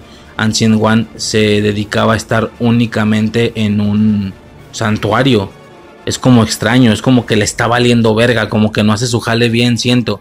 De alguna manera se siente de esa manera está extraño el por qué está todo el tiempo con Wong en el santuario de Nueva York, siendo que ya entendiendo más las mecánicas del de, Doctor Strange 1, él es el hechicero supremo y tenía que estar en Camartash. Pero bueno, X, si bien está muy alejado, sí que Doctor Strange 1 nos servía para recordar aspectos más íntimos del hechicero en cuestión. eh, detalles que por increíble que parezca, aunque Doctor Strange salga en una Infinity War o en una Endgame, no se habla mucho de sus hechiceros en específico. Bueno, sí que en el momento de los portales se puede entender que los hechiceros que se traen son los de Kamartash, ¿ok? Eh, no solo los de los santuarios, sino de Kamartash, que, que sí no me quedaba claro en Endgame de dónde sacaba tanto hechicero si en el santuario nomás son Eli Wong. Bueno, ahora lo entiendo, eran de Kamartash, ¿no? Entonces había como que detallitos o aspectos más íntimos de los que no recordaba bien. Entonces, y ya si eso no tiene nada que ver, pues en un aspecto más temático, por así decirlo, aunque no tengan ninguna conexión y estén abismalmente los dos productos alejados por, por más productos, o sea, Doctor Strange 1 y Doctor Strange 2 están abismalmente alejados por otros productos. Pero temáticamente hablando, pues punto, vamos a ver la segunda, déjame pongo la primera. Sobre todo para refrescar lo de Camartash. Eso fue uno. Dos, pues un poco de WandaVision. Y tres, Inhumanos. Yo sé que eso no tiene nada que ver. Ya en un momento lo aclararé más. Pero sí es un hecho que sin spoilearme, por suerte, nada más alcancé a ver ahí la confirmación o la afirmación de alguien que aseguró decir, hey, mejor veanse inhumanos, aunque sea poquillo, aunque sea un par de capítulos, para que reconozcan bien a los monos. Eh, por supuesto, ahora entiendo que lo decía específicamente por Black Bolt. De acuerdo, ok, bueno, eh, lo, lo, checamos. Ahora ya entiendo que desde aquello, eso me salió como dos días antes. Ahora entiendo que dos, tres días antes ya estaba circulando la imagen de los Illuminati. Tristemente, güey, hay gente que se la fumó antes. Eh, en mi caso tuve como la suerte de spoilearme nada más lo necesario. Que me dijeron, mejor véanse los inhumanos. Ok, va. Empezamos a ver los inhumanos. La verdad es que yo nomás me vi un capítulo, creo. Suicide fue la que como que se clavó más y entró más en un fanatismo de pues sí está buena la serie. Increíblemente, a pesar de que todo el mundo dice que es una porquería, ella le estaba entreteniendo bastante bien. Y pues esto puede ser juzgable o no. Mira, al final, para gustos colores, güey. Independientemente de que técnicamente o cineastamente esté mal hecha, güey, pues le, a le gustó ella, ¿no? Quién sabe si me hubiera gustado a mí. Pero es un hecho que ella tenía bastante frescos a los personajes inhumanos, ¿no? A lo mejor las caras de los actores, las temáticas de sus poderes, por poner un ejemplo, diferentes detalles, ¿no? Porque a pesar de que Black Bolt medio yo entendía que era mudo y que tenía una, el típico grito sónico, o sea, yo sabía que era mudo y sabía que su poder era una especie de grito sónico, más imbeciladamente, así estúpido, eh, ¿cómo se puede decir? Pendejamente, nunca relacioné que eso tenía relación, que por eso era mudo, ¿sabes? O sea, Nomás fue como de, ah, es mudo y tiene grito sónico. Ajá. y me acuerdo que Susi me dijo, ¿sabes qué? esto lo voy a dejar ya para en su momento, cuando tengamos que hablar de eso, pero era lo que estábamos viendo, ¿no? Inhumanos, eh, yo un poco de WandaVision y Doctor Strange, ¿no? A lo que voy con todo esto es que esto me hizo recordar bien el tema de las reliquias. Las reliquias son objetos básicamente fue, es magia fundida, magia que ha sido fundida en objetos para retener todo ese poder por aquello de que dichos hechizos no pueden ser controlados tan fácilmente o tan ávidamente por estos magos, ¿no? Por estos hechiceros. Por poner un ejemplo, que es evidentemente la reliquia más conocida. Eh, un hechicero con magia técnicamente podría volar, pero el hechicero va a contener tanta energía y tanto poder que no va a poder sobrellevarlo. ¿Qué vamos a hacer? Vamos a fundirlo en un objeto para que el objeto por sí mismo cargue con todo el peso y con toda la tensión del hechizo y así el hechicero pueda utilizar la magia de volar sin tener que, que como tal conjurar el hechizo ni soportarlo ni aguantar la fuerza ni la chinga ni bla bla bla todo lo que tenga que ver con eso, ¿no? Por poner un ejemplo. Estoy hablando, por ejemplo, de la capa de levitación de Doctor Strange. Eh, en su momento la capa fue utilizada para fundir el hechizo de vuelo, por así decirlo, y a su vez así el usuario pueda volar sin estar como tal conjurando algún hechizo, ¿no? Eh, a palabras de Mordo. Ah, y luego esa, esa otra cosa también. Bueno, primero aclaro eso. A palabras de Mordo, él especifica que los hechizos liberan la tensión porque en sí mismos recae el peso del hechizo, ¿no? Es como para facilitarlo, tiene bastante sentido. Por cierto, yo veía el tráiler de, Doctor Strange y si era como, wow, el güey que aparece es una variante de Mordo. Ajá, ¿y quién es? ¿Y quién era Mordo? O sea, como que no tiene mucha magia ver la variante de un personaje si no reconoces al personaje bien. Yo ni siquiera me acordaba quién era Mordo. Yo decía, ¿quién es, güey? ¿Un compañero? ¿Es un colega? ¿Es como Wong? ¿Es como un amigo? ¿O es, el villano de la película? Ni siquiera me acuerdo, güey. O sea, entendía lo de Dormammu al final. Mas no recordaba quién era el enemigo terrenal, por así decirlo. Vaya, para que me entiendas, hubo una ocasión en la que llegué a confundirlo con el que ahora sé que se llama Caecilius. O sea, no me acordaba si era como que el villano terrenal, sirviente de Dormammu. O sea, no me acordaba quién era Mordo, güey. Ya, para eso vi Doctor Strange 1, a eso me refiero, que para algunos conceptos, no tanto porque sea lo que estrictamente está detrás de Multiverse, hay muchas cosas detrás de Multiverse. De inicio, no Way Home para empezar, ¿no? Ah, ok, este es Mordo, va, de acuerdo. Y Mordo aclara esto, ¿no? Que, que el mago no elige la reliquia, la reliquia lo escoge a él. ¿Sí? Cosa que está bastante inflado. Qué conveniente que la reliquia de Doctor Strange resultó ser una puta capa de vuelo. O sea, eso resulta ser muy absurdo, güey. Como que se confunde o, por naturaleza se funde la idea de que el, el, hechicero supremo al mismo tiempo es el más vistoso y el más chido de todos porque vuela. Pero la realidad es que su capa de levitación nada tiene que ver con el tema de ser el hechicero supremo. Esa es su reliquia. Así como cada quien tiene una reliquia, así como Wong tiene esta especie de látigo brillante, así como algo muy identificativo de Mordo es que él tiene las botas de no sé qué, unas botas que la suela les brilla y puede de alguna manera como pisar en el aire, ¿sí? Generando pues X, ¿no? Por más chido que esté ese cotorreo, es un hecho que, que está más pedorrón que la, que, la, que la capa. De hecho, en algún momento de la pelea de, Doctor Strange contra la variante de Mordo, vemos como ese Mordo también tiene las mismas botas, ¿no? Que son más como de pisar, como de pisar en el aire, ¿sabes? ¿No? Bueno, estas botas no parece que sean, ya regresándome al Defender Strange, estas botas no parecen, ah bueno, ya aclaraba, perdón, y que convenientemente la reliquia de, de, de Doctor Strange resultó hacer una capa de levitación, güey, que injusto. Pareciera que eso tiene que ver con el hechicero supremo, pero la realidad es que no. Al grado de que ahora después del blip, Wong es el hechicero supremo. O sea, Wong es un hechicero mucho más importante que Strange. Y aún así él simula o parece ser algo mucho más inflado nomás por la capa. Ahora con el tema de Wong, él pasa a ser, si bien no un güey cualquiera, es un guardián de los tres santuarios de todos modos. Es el guardián del santuario de Nueva York eh, aún así termina a ser algo como, güey, sí parece el más inflado por la capa, o sea, a lo que voy es que su reliquia resultó ser convenientemente una de las mejores, sí, a diferencia del latiguito o de las botas de mordo, ¿no?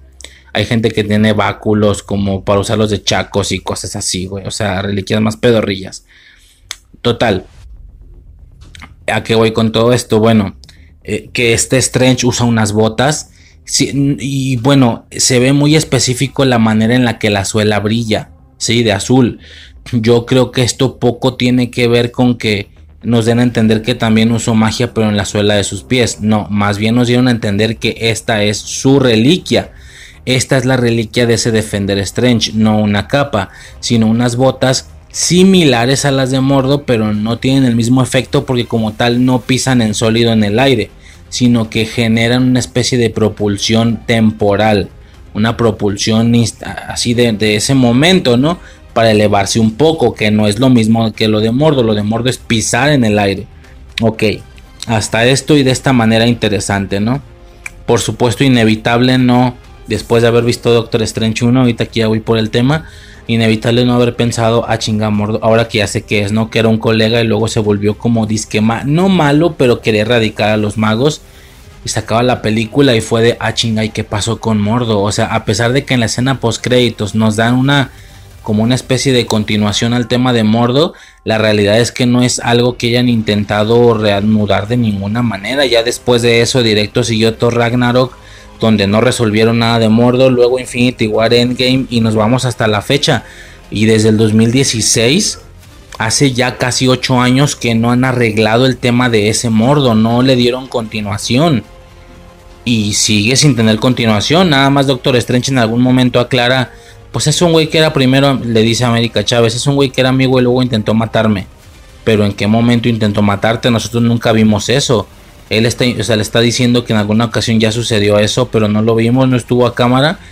Ok, pero bueno, es inevitable no pensar en qué pasó con ese mordo, porque de alguna manera es importante, al menos hasta para el final, ¿no? De este cotorreo. Ok, eh, entonces, o me voy por orden, güey, no se me vaya a olvidar. Bueno, lo voy a dejar con la premisa de que evidentemente, y esto no es una mentira, ya se aseguró que la película, el corte original duraba, duraba dos horas y cuarenta y tantos minutos y se le quitaron esos cuarenta y tantos minutos, se le quitaron más de 40 minutos a la película, ¿sí? Muchos infieren y suponen que en esos 40 minutos estaban varias de las cosas que pudieron ocasionar el efecto de que no salieron los personajes, porque no sé si esto tampoco lo he comentado, o sea, sí aclaré que mi preparación no salió, mas no he aclarado como tal que hasta el momento el fenómeno más mayoritario de, de, de por así decirlo, de multiverse, hasta el momento es que estructuralmente es una buena película, pero que no cumplió con las expectativas de cameos. Curiosamente lo contrario a No Way Home. Todo lo contrario. No Way Home se vanagloriaba de haber cumplido absolutamente todas las expectativas en aspectos de cameos, más sin embargo ser una película mala estructuralmente hablando, hablando técnicamente de aspectos de desarrollo de personajes, de lo que tú quieras, no música o qué sé yo, eh, edición de audio, todas esas cosas más técnicas, ¿no? Por las que se dan Óscares. Eh, se decía que en ese aspecto era una mala película, un mal guion, mal escrita y es como, ok, bueno, o sea, está bien, pero la emoción fue otra cosa y esta se está jactando o se está diciendo que fue lo contrario, que no cumplió con las expectativas, pero fuera de eso, intentando ignorar eso, es un producto completamente redondo y bien hecho. No es la mejor película de Marvel, pero sin pedos se, se acomoda en una de las mejores películas de Marvel técnicamente hablando, ¿sabes? Como rollos Winter Soldier, la misma Infinity War, etcétera, ¿no? Mucha gente supone el tema de los 40 minutos, ¿no? Bueno, es uno de los rumores. Hay cosas mucho más pesadas. Evidentemente se dice que ahí quedó el Superior Iron Man, que ahí quedaron eh, los cameos de lo que estaba hablando, de la preparación que en este podcast se hizo para Multiverse, que ahí quedaron varias cosillas. Bueno, ya lo íbamos comentando en el momento, pero o sobre todo al final, que es donde quiero como abordar más en específico esta temática. Lo que sí es un hecho, bueno, no un hecho, perdón. Lo que sí tiene bastante sentido es que si algo quedó en parte de esos 40 minutos fue la parte inicial antes del Marvel Studios. Recién lo vengo comentando que, que se sintió que faltó. Se dice que en esa escena, si bien en su momento en Doctor Strange 1, la escena post créditos daba a entender que el tema de Mordo era la continuación a la historia individual de Doctor Strange, ¿sí? Hasta ese punto las posibilidades eran dos.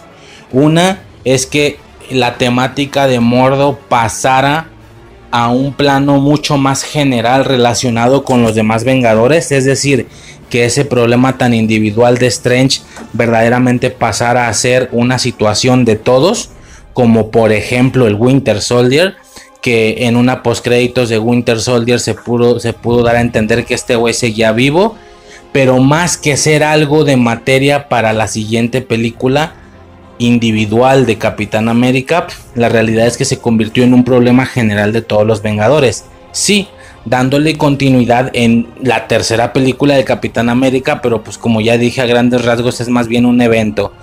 Como ya he mencionado anteriormente, quiero decir, es más a grandes rasgos un evento que una continuación. Entonces, en aquella ocasión, la postcréditos de Mordo enseñándonos que este güey se iba como que ya se había hecho medio malo y estaba a grandes rasgos eh, eliminando magos, por así decirlo. Si nos eh, digamos que hasta ese momento las opciones eran, como digo, que eso iba a ser una situación a tratar en la individualidad de las historias de Doctor Strange sin llevarlo como tal a una situación más general de los Vengadores. ¿Qué pasa? Que en próximos años, tan solo un año después, vemos una aparición de Strange, pero ahora con el tema de Ragnarok Ok, de acuerdo. Y un año después de eso, ¡pum! Vámonos ya directo con Infinity War, luego Endgame, luego se viene la pandemia y ya, güey, básicamente posterior a todo esto ya, ¡pum! Estamos en, en las fases siguientes a, a, la gran batalla de Endgame, ¿no? Y es fecha que todavía no se ha cerrado el arco de, de Mordo. En su momento me imagino que se pudo pensar que se le iba a dar una especie de receso a eso, porque a Doctor Strange ya lo presentamos, ahora tráetelo al desmadre de la Infinity War. Y para su momento, cuando se esté rehaciendo una película de Doctor Strange 2 muy individual, ¿sí? Lo que pudo ser una como fue Iron Man 2, como fue una Capitán América 2, como fue una Thor 2, o sea, esa película mucho más individual ahí recuperamos el tema de Mordo. ¿Quién diría que la tendencia ascendente del MCU obliga a que ya la verdad pocos queremos ver continuaciones muy individuales tan iguales al origen del personaje? ¿Me explico? Es decir, a nadie... Eh, este pedo va tan ascendente que esta segunda película poco de individual tiene, más bien es una situación de multiverso, de evento, donde pero para nada se quedó muy corto el hecho de que la gente quisiera ver la continuación de ese mordo. Terminamos estando en ligas mucho mayores donde la problemática es directamente otra vengadora, la bruja escarlata, el multiverso, dejando a Mordo como algo que a nadie le interesa ver cómo sigue o de qué manera seguía eso. Bueno, entendiendo esta situación de tendencia ascendente, se decía que el inicio de Doctor Strange 2, Multiverse in the Multiverse of Madness, tan solo el inicio no era más que la eliminación de este personaje. Y esto era con Wanda matándolo, ¿sí?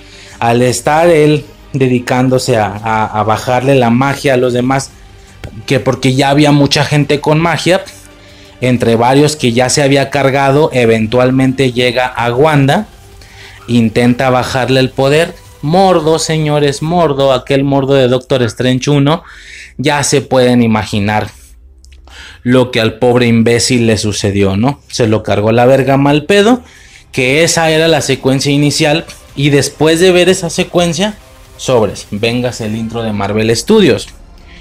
Eso es lo que se dice, ¿no?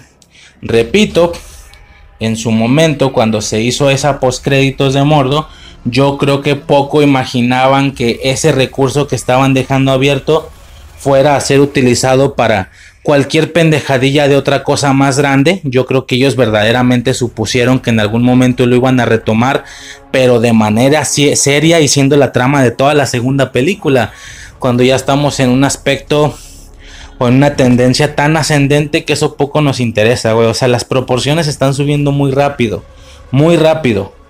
Y la verdad es que yo estoy bien y a gusto con ese pedo. Como dije, o sea, una Shang-Chi 2, por darte un ejemplo, que se esperaría que sea tan individual como una Shang-Chi 1, pero la continuación de la misma, no.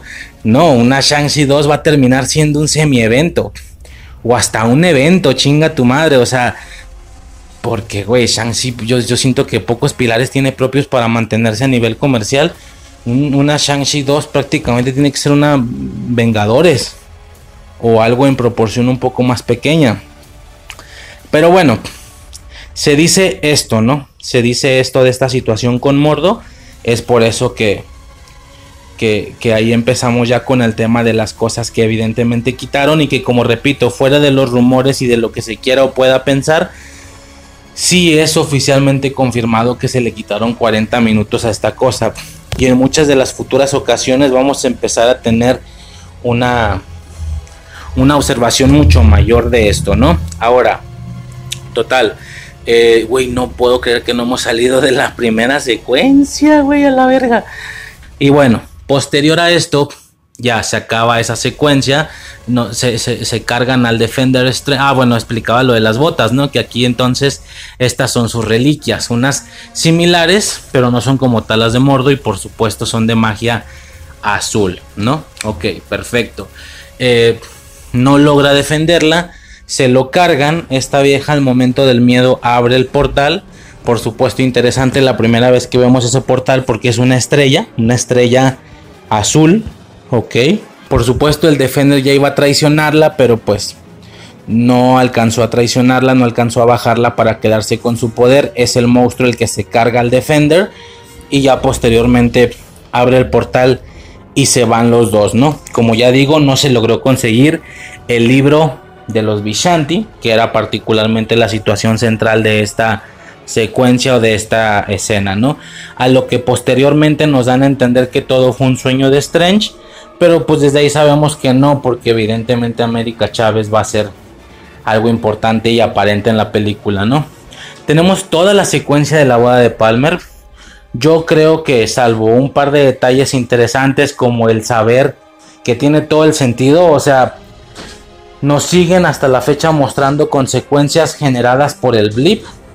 Si más, mientras más le echas cabeza, yo creo que más situaciones puedes generar lo comentábamos, que si quien iba en el helicóptero, que, si quien iba en el avión y no desapareció, pero el piloto sí, igual se los cargó la verga y esos no revivieron, etcétera, varias, varias ahí como posibilidades, pues nos dan a entender que si le seguimos pensando siempre vas a sacar cosas. Ahora nos ponen el ejemplo de cómo y tiene todo el sentido, sus gatos murieron, güey, qué triste, o sea, de la nada dejaste de alimentar a mascotas, mascotas murieron definitivamente y si es que no desaparecieron junto con él.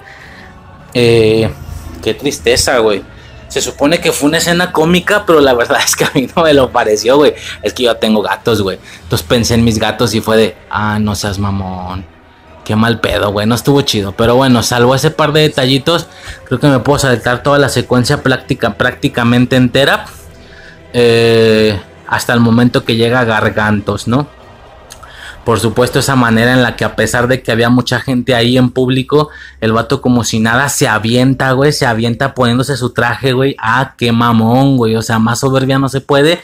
Si ya la vieja no se quedó contigo, mínimo impresiona a los demás para que vean de lo que se perdió, ¿verdad? O sea, se siente así, güey, como de mira lo que te perdiste, pendeja, soy un superhéroe. Pero bueno, está padre, está chido, se avienta y bueno.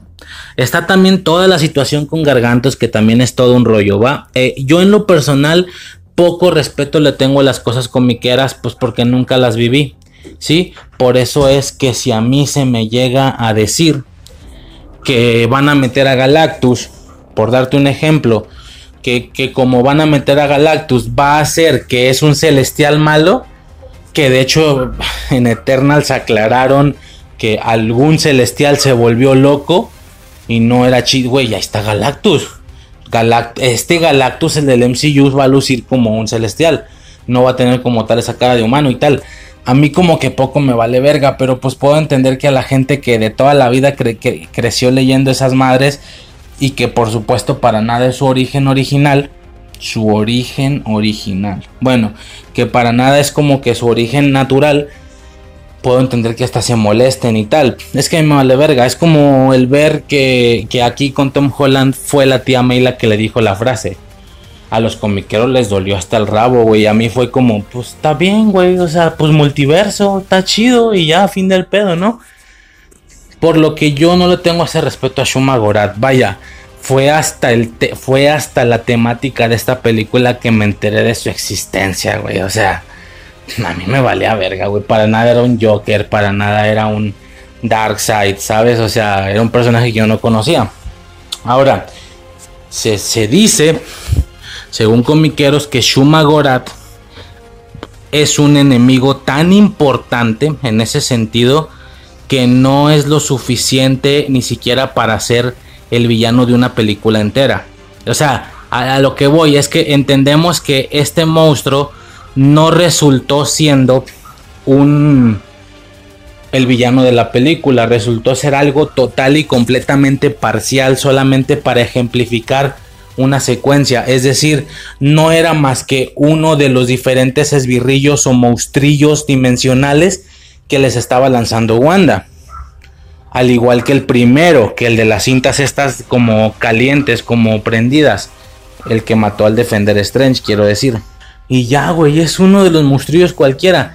Pero se dice que Shumagorat es un villano del vuelo, ni siquiera para ser el villano de toda una película. Que Shumagorat está al mismo nivel de un Thanos, por lo que podrá ser el villano de una saga o de una fase completa. Pon de una fase o de una saga, como lo fue la saga del infinito. Ah, su puta madre. Ok. No, bueno, pues aparte de que es gigantesco y tal, ¿no? El Shumagorat. Bajo esa lógica, pues se aplica esto de, no, pues sí puedo entender que si esto ya fue el Shumagorat del MCU, claro que se podrían molestar, pero creo que no va por ahí. Creo que para nada era el Shumagorat. Eh, sobre todo porque yo creo que Marvel está ya muy acostumbrada a gastarse recursos. Yo lo he comentado muchas, muchas veces.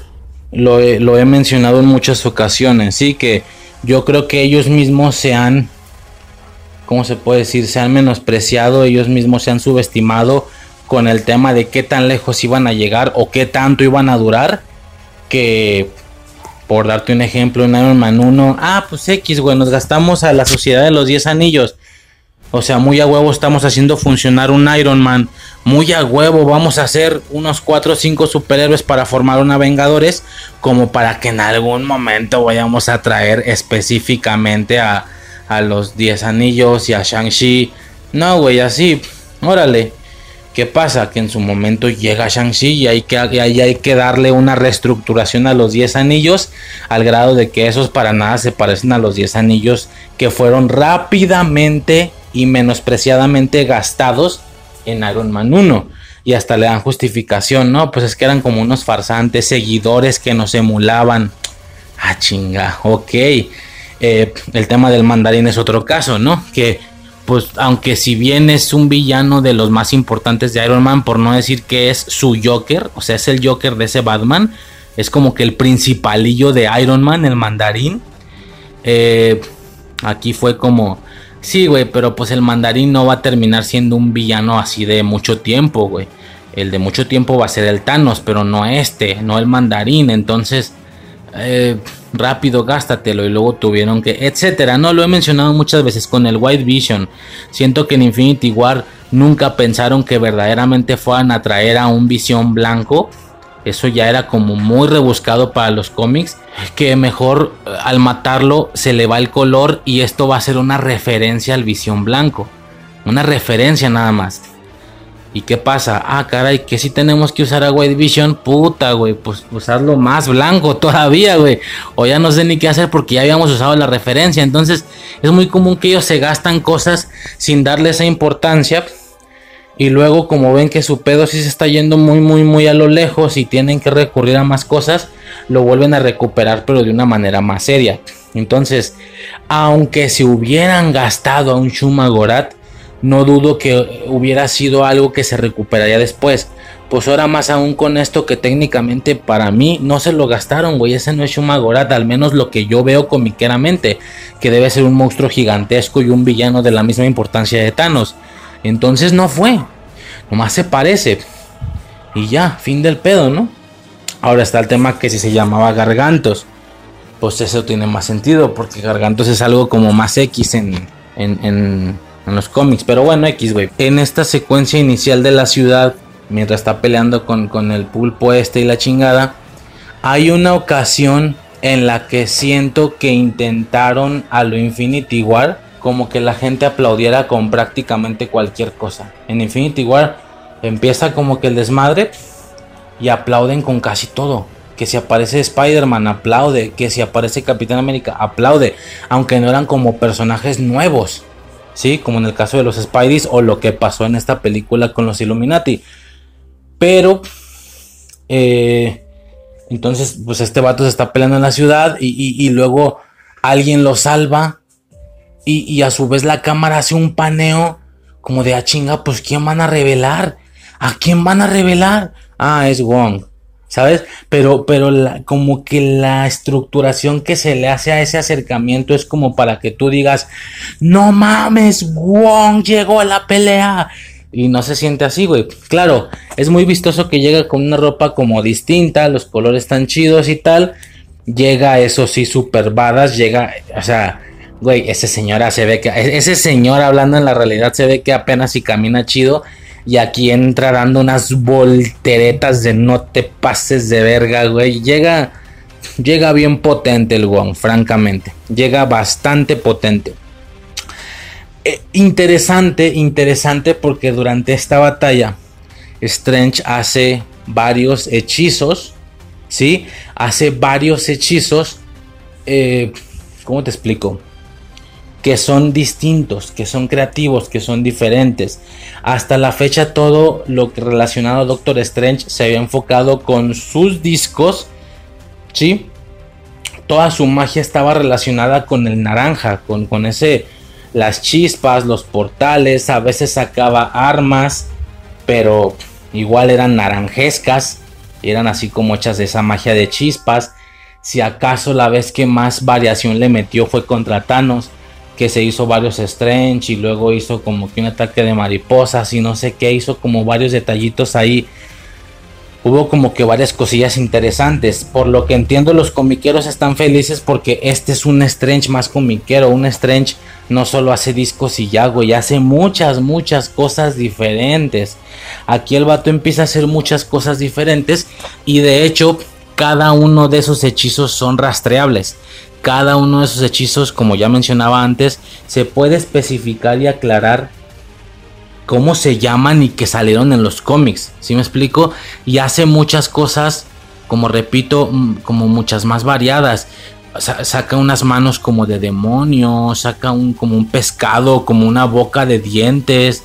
Eh, hay una parte donde hace como un fuego verde, güey. O sea, ya son hechizos más variados sin explícitamente asignarle un color Strange, a diferencia de una Wanda que sí tiene claramente un color rojo para ella, o una Agatha que tiene un color morado estrictamente, ¿no? Aquí es como que muchos trucos distintos.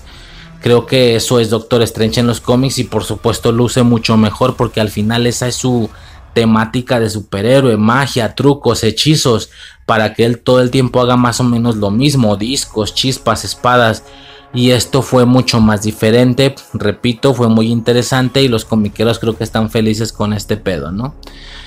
Y pues nada, ¿no? Evidentemente ven que necesitan tomar más cartas en el asunto y eh, eh, deciden llevarse a, a América al Camartage. A su vez solicitan ayuda. ¿Para qué? Esto no me quedó muy claro, pero deciden solicitar ayuda. ¿Y con quién va? Curiosamente y coincidentemente respecto a la situación que ya sabemos que, está sucediendo. Así es, que Wanda es la que está haciendo ese desmadre, que Wanda es la que, la que mandó a los demonios. Curiosamente, esta Wanda es la de ese Strange, pero aún así da la casualidad que ella estaba siguiendo a América Chávez intentando capturarla, lo que hace que un Strange de otro universo que ni siquiera sabe quién es Wanda la intente salvar. De hecho, y es curioso, pues aquí empiezan un poco las coincidencias o los agujeros de guion, o no sé cómo se le puede llamar, porque a pesar de haber tantos multiversos, muchas veces se generan muchas coincidencias. Por ejemplo, da la casualidad que aquí cae al universo donde radica la persona que la estaba persiguiendo de otra manera, ¿cómo verga se supone que le hubiera hecho, güey? O sea, bueno, sí, ella lo explica, ¿no? Pues se hubiera empezado a deambular. Si no estaba empezando a deambular desde el inicio es porque estaba intentando ser razonable, ¿no? Es lo que ella, es lo que muy específicamente designa o aplica Wanda. Ella muy muy comúnmente explica que si ya lo que está haciendo se les hace rudo, la realidad es que ella está aguantando vara machín, podría hacer las cosas mucho más eficientes, mucho más contundentes y mucho más crudas desde el inicio. Eso es una realidad que se aclara, ¿no? Impresionante. Puta cabrón. La escena, güey. La escena, mamón. La escena donde este güey llega con esta vieja a, su acá, ¿no? A su como su monte, su pinche acá, ¿cómo se puede llamar? Su jardincillo así chidillo. No, ¿qué es esto? Manzana, huele dulce. Parece real. Y la morra, ey, pendejo, no me ofendas, güey. Pues claro que es real. Yo ya dejé la magia por la paz. Eh, yo ya soy buena y tal. Por lo que pasó por Westview. Sí, sí, sí, pero lo arreglaste al lo supiste arreglar a tiempo. Y, ¿sabes? O sea, lo que hiciste lo arreglaste. No, no te sientas tan culpable y bla, bla, bla, la chingada, ¿no? Por supuesto está claro que este comportamiento de güey si la cagué ya me redimí, por supuesto es falsísimo. De hecho me parece una echada hacia atrás extraña, porque en WandaVision nos dan a entender que ya había entendido el pedo y que ya le iba a bajar de huevos y ahora le vuelve a subir otra vez.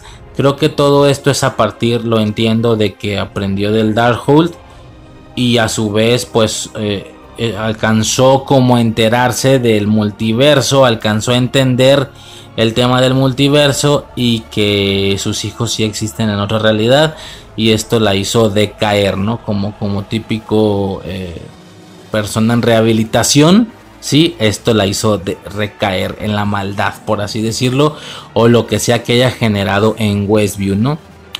Esa secuencia, güey, donde este vato la va a buscar, era increíble, güey, para mí, porque la película iba empezando, estaba en mood, estaba dispuesto a ver qué voy a ver, qué voy a ver en esta gran película. Y, no sé, güey, como que son, si bien movimientos particularmente básicos, son movimientos que al menos momento me, como que me entretienen, güey, se me hace como algo para ir entrando en mood, no sé, güey.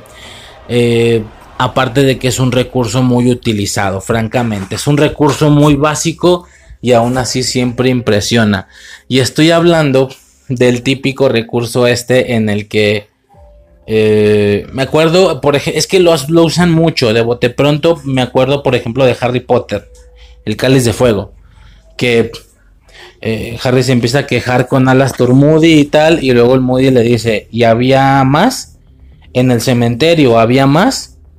Y luego Harry, yo, yo, yo, yo nunca le dije que estuvimos en un cementerio. Solo di más detalles, más nunca dije que esto, o sea, este típico recurso de yo no te dije y aún así lo sabías, por lo que entonces tú eres un traidor, eres parte del problema. Es un recurso básico y aún eh, de toda la vida se ha visto en series, caricaturas, películas, etcétera. Yo, yo jamás dije esto, ¿cómo lo sabes?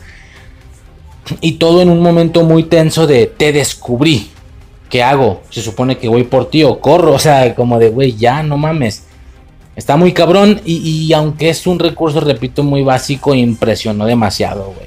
Impresionó muchísimo. Todo este tema de, bueno, lo mencioné en, en, el de Moon Knight, ¿no? Primero toda la bromilla esta que si, pues un arquero y puros güeyes insectos, pues no, no era de su preferencia. Prefería estar con el ser más poderoso, ¿no? De la tierra, güey. Aún con sin entender lo de la bruja escarlata y lo del Darkhold, entiende que Wanda en ese aspecto es un ser muy poderoso, ¿no? Interesantísimo. Este, y él aclara, ¿no? Eh, que, que, por cierto aquí también es algo que no, no mames, ¿por qué no lo apunté, güey? Cuando está hablando con, con América Chávez, él, él habla del hombre araña. A ver, aquí cómo estuvo el pedo del hechizo. O sea, no que lo iban a olvidar. O, bueno, ok, o solo iban a olvidar que Peter Parker era Spider-Man. Entonces no recuerdan a Peter Parker, pero sí al hombre araña. Entonces, ¿cómo recordarán ellos los sucesos de No Way Home? Entienden que, entienden que antes sabían la identidad, solo que no pueden recordar cuál es entienden que le quisieron ayudar con el tema de la misma identidad porque todo mundo sabían, aunque no puedan recordar cuál es ni cómo luce. Eh, posteriormente su pendejada ocasionó que se abriera el multiverso, cayeran otros dos Spideys que a su vez no recuerdan cómo lucen ni quiénes eran. Eh, solo recuerdan que eran variantes, supongo, o solo entienden que eran variantes. A su vez arreglan el problema. Por eso cuando esta vieja les dice, ¿tienen experiencia con el multiverso? Recién tuvimos un pedo con el hombre araña. De hecho, ahora que me pongo a pensar, técnicamente Doctor Strange sabía perfectamente la concepción de sus poderes. Sabía que los disparadores eran tecnológicos y no era algo biológico. Porque de hecho él le quita el disparador y le genera una magia para que con ese atrape a los villanos. Y ahora resulta que no sabe bien cómo funcionan sus poderes. Eh, el vato explica o dice, lánzate la araña. ¿Por dónde? ¿Por el trasero? No. Bueno, no sé. Espero que no. O sea, el vato no sabe bien cómo funciona la concepción del poder. Entonces, eh, pues nada, ¿no? Que, seguimos viendo la muestra de este hechizo. Nos aclara un poco más de detalles de cómo funciona. Eh, por lo que sí, todo mundo va a, No sé si me explico. Es que yo en su momento en No Way Home llegué a pensar que como que habían olvidado cualquier cosa o experiencia que hayan bebido con el hombre araña. Ya nada más al recordar las batallas por decir, oye, en Endgame, en esta parte de la papa caliente, ¿quién traía el guantelete? No me acuerdo. O sea, ¿quién se lo dio a la capitana Marvel? ¿Quién fue el último que lo tuvo? No me acuerdo, güey. O sea, ¿sabes? O sea, pero no. Sí yo me acuerdo haber pensado, güey, es que para mí esto es la despedida del hombre araña. Para mí esta es la manera de despedirse de, güey, nunca recordamos bien cómo estuvo el pedo ni quién fue, ¿no? Pero sí recuerdan al hombre araña, más no recuerdan solamente quién fue. Es un detalle que por supuesto revela muchos, muchos detalles, ¿no? mucha información sobre esto. Bueno, como mencionaba, ahora nos pasamos al tema de Wanda, eh, como decía en la parte esta de los árboles de manzana, es un, como mencionaba, es un recurso baratón, pero pero siempre se agradece, güey. Es increíble, güey. Todo este pedo de. De. Bueno. Ay, güey, qué pedo. O sea, sí, sí, sí, ya, ya, ya. Me estoy adelantando. Sí, perdón, perdón, perdón. Sí, ya luego aclaran esto. Lo de, como ya dije, lo del hombre araña. Eh, esta vieja explica que los sueños simplemente son vistazos a otros universos. Y hasta Wong hace la broma, ¿no? Oye, pero pues en uno yo sueño que un payaso me persigue y estoy desnudo pues algún universo eso es lo que está sucediendo. A la madre, qué puto miedo a la verga, güey. Eh, pero sí, los, los sueños no son más que ocasiones en las que podemos percibir otras realidades. Obviamente esto es algo de la película. A nivel real, el tema de la cognición de los sueños ya está explicado por psicólogos o lo que sea, qué sé yo. Pero en el caso de que fuera real, eso sería una gran explicación a varios sueños que he tenido, güey. O sea, tendría como muchísimo sentido que alguien me confirmara que efectivamente esa es la situación. Porque me hace bastante sentido. ¿sí? Yo nunca he soñado cosas muy locas, están más relacionadas con aspectos sociales, vidas igual de normales pero con personas distintas que nunca he conocido en mi vida, eh, detallitos así, ¿no? Entonces nunca he soñado como cosas tan locas de estar eh, volando, teniendo superpoderes. No, güey, siempre ha sido como que mis mismas, como que vidas normales, pero distintas. Entonces, en mi caso, yo vi, escuché eso y fue de, güey, eso, eso tendría todo el sentido si fuera real. En mi caso, tendría muchísimo sentido. Está chido la, la premisa, ¿no? Del tema de los sueños. Este, por supuesto, a su vez vemos como explicándonos eso, Wanda sueña con, con sus hijos. Porque en otra realidad ahí los tiene, reales, reales. O sea, no solo los creó, sí son reales. Lo que me lleva a la siguiente situación. a la siguiente situación de raicereo, ¿no? De raicerear. Que ya había pensado en eso anteriormente. ¿Me explicas exactamente por qué los hijos que ella creó en el Hex son iguales a hijos que sí tendrían otros multiversos, en otros universos. La única explicación, porque, o sea, ella los creó, ¿sabes? La única explicación tendría que ser por fuerza que ella primero los soñó, antes de WandaVision, quiero decir, primero los soñó y luego creó el Hex en base a los niños que soñó. Por eso los niños lucen iguales. Eh, quiero suponer, ¿no? Aunque WandaVision, al menos la que nosotros vimos, es antes de Loki. Y eso genera otro problema todavía más gigantesco. Definitivamente eso nos llevaría a un problema gigantesco. Puta, güey. No sé si quiero gastar tanto tiempo de audio en explicar eso otra vez. Porque ya también lo he medio mencionado. Eh, por supuesto está raro y no va a ser explicado, simplemente no se le está dando como que ese detenimiento de explicación, pero como yo ya expliqué anteriormente, el arruinamiento de la TVA para nada genera que la única línea sagrada que existía se deshiciera. Única línea sagrada, mis huevos. ¿Cuál verga? ¿Cuál?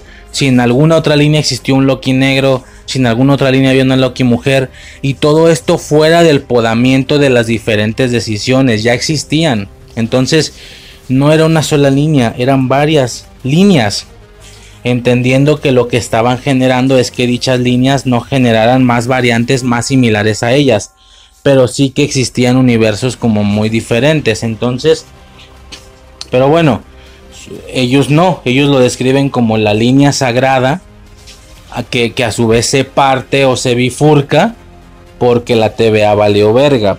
Esto indicando que antes de eso solo existía una sola posibilidad.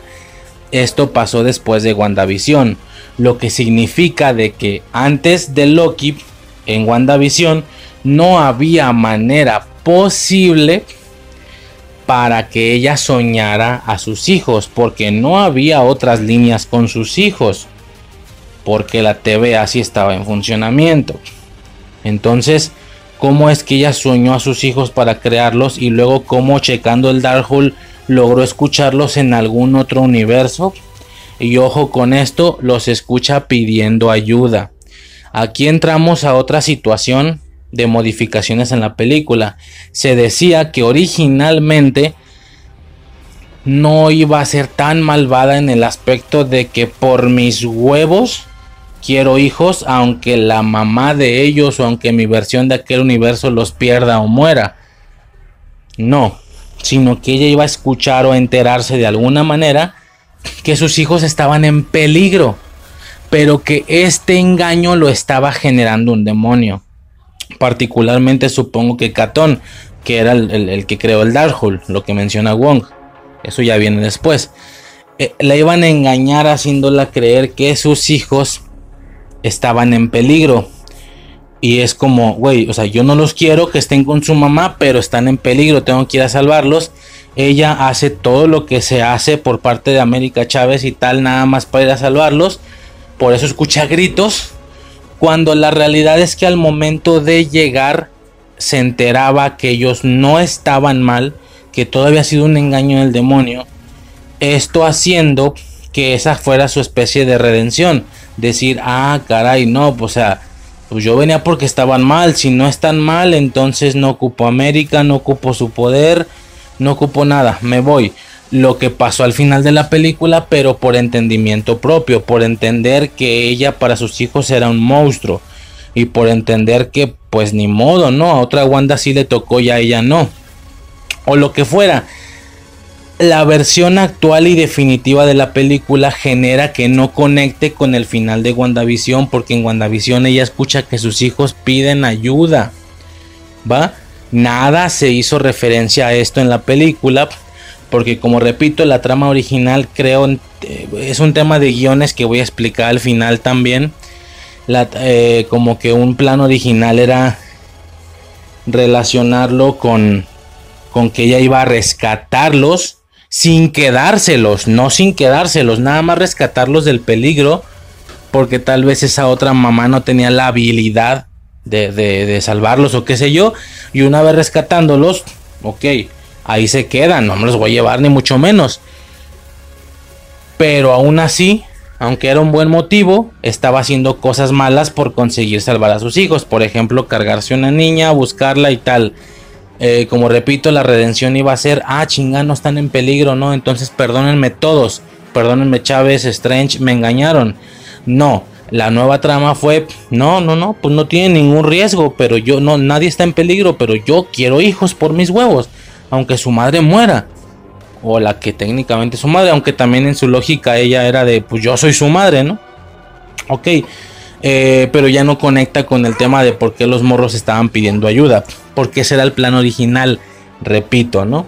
Es algo que se iba a dejar más para después, para la situación esta de los guiones al final de los guiones filtrados, así nada más la dejo, luego lo checamos, pero pues es necesario para este punto, no es necesario para este punto porque eh, como explicaba, eh, si, si hasta Loki solo había una línea existente, que repito, está mal, pero suponiendo que les creemos y les hacemos caso, si hasta antes de Loki solamente existía una sola línea, ¿cómo es que ella pudo soñar hijos de una de líneas paralelas si no existían líneas paralelas y mucho menos escucharlos en el Darkhold o al leer el Darkhold? No podía escucharlos porque no existía temporalmente hablando, porque también yo aclaraba que al Loki valer verga, al, momento de la TVA valer verga no significa que a partir de ese punto temporal todo valía verga, ni siquiera se encontraban en un punto temporal como tal, sino que así como hasta antes, hasta antes de valer verga la TVA, todo estaba controlado desde el inicio del tiempo hasta el final de los tiempos, tanto se da, se da el ejemplo de cómo viajan al año 3000 un año 3000 todavía controlado sin variantes. Después de valer verga, no vale verga todo temporalmente hablando después de ahí. Vale verga todo. O sea, al valer verga la TVA, vale verga todo desde el inicio de los tiempos. ¿Sí? Esto haciendo que aunque haya cosas que temporalmente estuvieron antes del suceso de Loki, aún así puedan valer chorizo. Y yo explicaba, güey, yo explicaba en Loki, me acuerdo, para este punto, nosotros solo vimos un MCU lineal. Ya no vimos qué variantes o qué diferentes decisiones se pudieron tomar en el MCU después de que Loki valiera verga. Y bueno, clara y evidentemente, eh, la ejemplificación de eso es la misma serie de What If. Es la única manera en la que pudimos ver diferentes decisiones. Ok. ¿Y, qué pasaría después o qué, pasaría, qué pasó antes, etcétera, no? Eh, bajo esa lógica, pues sí, Bajo esa lógica no tiene ningún problema que WandaVision esté temporalmente antes de Loki. Tanto en nuestro calendario como allá, en, ese canon. Pero esto significaría que la WandaVision que vimos explícitamente o cuánticamente hablando es la situación que sucedió después de que la TVA valiera verga y no la situación antes de que la TVA valiera verga. Espero esto se esté entendiendo. Es decir, antes de que la TVA valiera verga. Vamos a suponer, vamos a agarrar un ejemplo de uno de Warif. Capitana Carter, por ejemplo, ¿no? La más importantilla. Eh, antes de que la TVA valiera verga, no había más opciones que generaran que Steve Rogers no tomara el suero. Él lo tomaba y se convertía en el Capitán América. Después de que la TVA valiera verga, en ese mismo punto temporal ahora ya se pueden crear variantes donde fue Peggy Carter la que se tomó el suero del soldado y no el Capitán América. En ese mismo punto temporal. A eso me refiero. Antes de la esta WandaVision por escuchar a sus hijos, por saber cómo lucen sus hijos, esta WandaVision tiene que ser después de que la TVA valiera verga. Porque entonces, ¿qué pasó en ese punto temporal antes de que la TVA valiera verga. La línea normal, por así decirlo. Eh, muchas de la todo lo que tenga que ver con el multiverso ya es un warif, ya es una línea modificada y que también mencioné en alguna ocasión. Entonces, ¿cuál era la línea original? Nunca lo sabremos. ¿Qué, qué sucedía después de Avengers Endgame en una línea desde el año 2023 hasta el año 3000? donde la TVA no había valido verga, qué seguía, qué batallas seguían, qué villanos, ya no lo veremos. Porque lo que estamos viendo es después de que la sin TVA, sí, lo que estamos viendo es sin TVA. Por eso las, las líneas multiversales y tal, pero ya no vimos lo que hubiera sido una línea pura y limpia del MCU, habiendo una TVA podando variantes. No sé si me estoy explicando, es un poco yo sé que complicado, pero creo, creo que se entiende, va. O espero que se entienda. O a lo mejor en un segundo escuchado, si te regresas ahorita unos 20 minutos, a lo mejor ya se entiende, no sé. Pero bueno, eh, por supuesto de inicio está esa situación de duda. Entonces esto significaría que la WandaVision que vimos por fuerza tiene que ser, tiene que ser sin TVA. Por, o sea, ya tiene que ser como un what if, por así decirlo porque una WandaVision original con TVA imposiblemente pudo o debió de haber escuchado a sus hijos ni haberlos creado porque no sabía cómo lucían al no existir niños en ningún otro universo. Si me estoy explicando. Y eso sin mencionar eh, toda la demás filosofía de qué tuvo que pasar en aquella línea para que los hijos de Wanda existieran. De inicio ella aclara, bueno, ya pasando otra cosa, quiero decir, ya pasamos otra cosa, Wanda aclara que en todos los universos están sus hijos menos en el suyo. Ok, independientemente de que lo diga que si en todos, parece ser que todo el tiempo nos enfocamos solamente en uno, que es el de la 838. Ok, no sé si es la realidad 838 la que ella sueña al inicio, en su primera presentación, pero sí es un hecho que es la Tierra 838 la primera a la que viaja y luego cuando le rompen el Darkhold la regresan, pero cuando vuelve a ir, vuelve a ir a la misma realidad, vuelve a deambular en la misma realidad, que como ya sabemos es una realidad, pues ya en su momento lo estaremos checando mejor, pero el rojo es siga y el verde es pare, ¿no?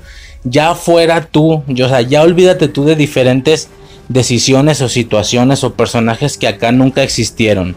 No, hay cosas que de raíz son muy distintas, lo que me hace sentir a la línea encabronadamente alejada a la nuestra. Y no solo con decisiones distintas de etcétera, ¿no?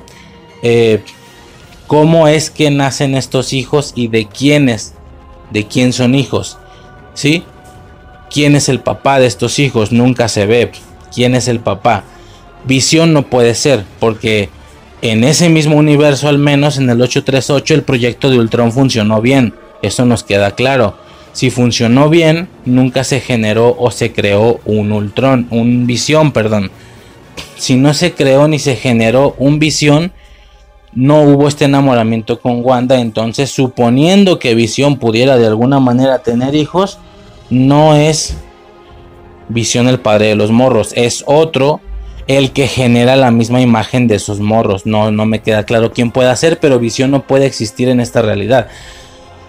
Por lo que lo que hizo Wanda es imaginar hijos o cómo lucirían hijos, soñar más bien cómo lucirían hijos con otra persona y crearlos en su realidad mediante el Hex, pero una realidad donde no está con la pareja con la que tenga en la 838, sino que ahora está con visión. No sé si me estoy explicando. Eh, definitivamente no creo que haya una explicación para esto. Simplemente es Wanda sin hijos, Wanda con hijos. Fin del pedo. ¿Quién es el papá? No importa. El caso de esto es que ella quiere sus hijos y sus hijos lucen como los de WandaVision. Por aquello de que la gente los recuerde que son los mismos, aunque no creo que esta parte de Multiverse of Madness estuviera planeada desde antes de WandaVision. Sí, ok, eh, de acuerdo. Y a todo esto se le puede sumar eh, el tema de que se supone que tienen que ser Young Avengers, pero, pero es que nomás no los dejan listos, vaya, son hasta de otro universo. Por lo que los Young Avengers ya van a ser unos Young Avengers multiversales.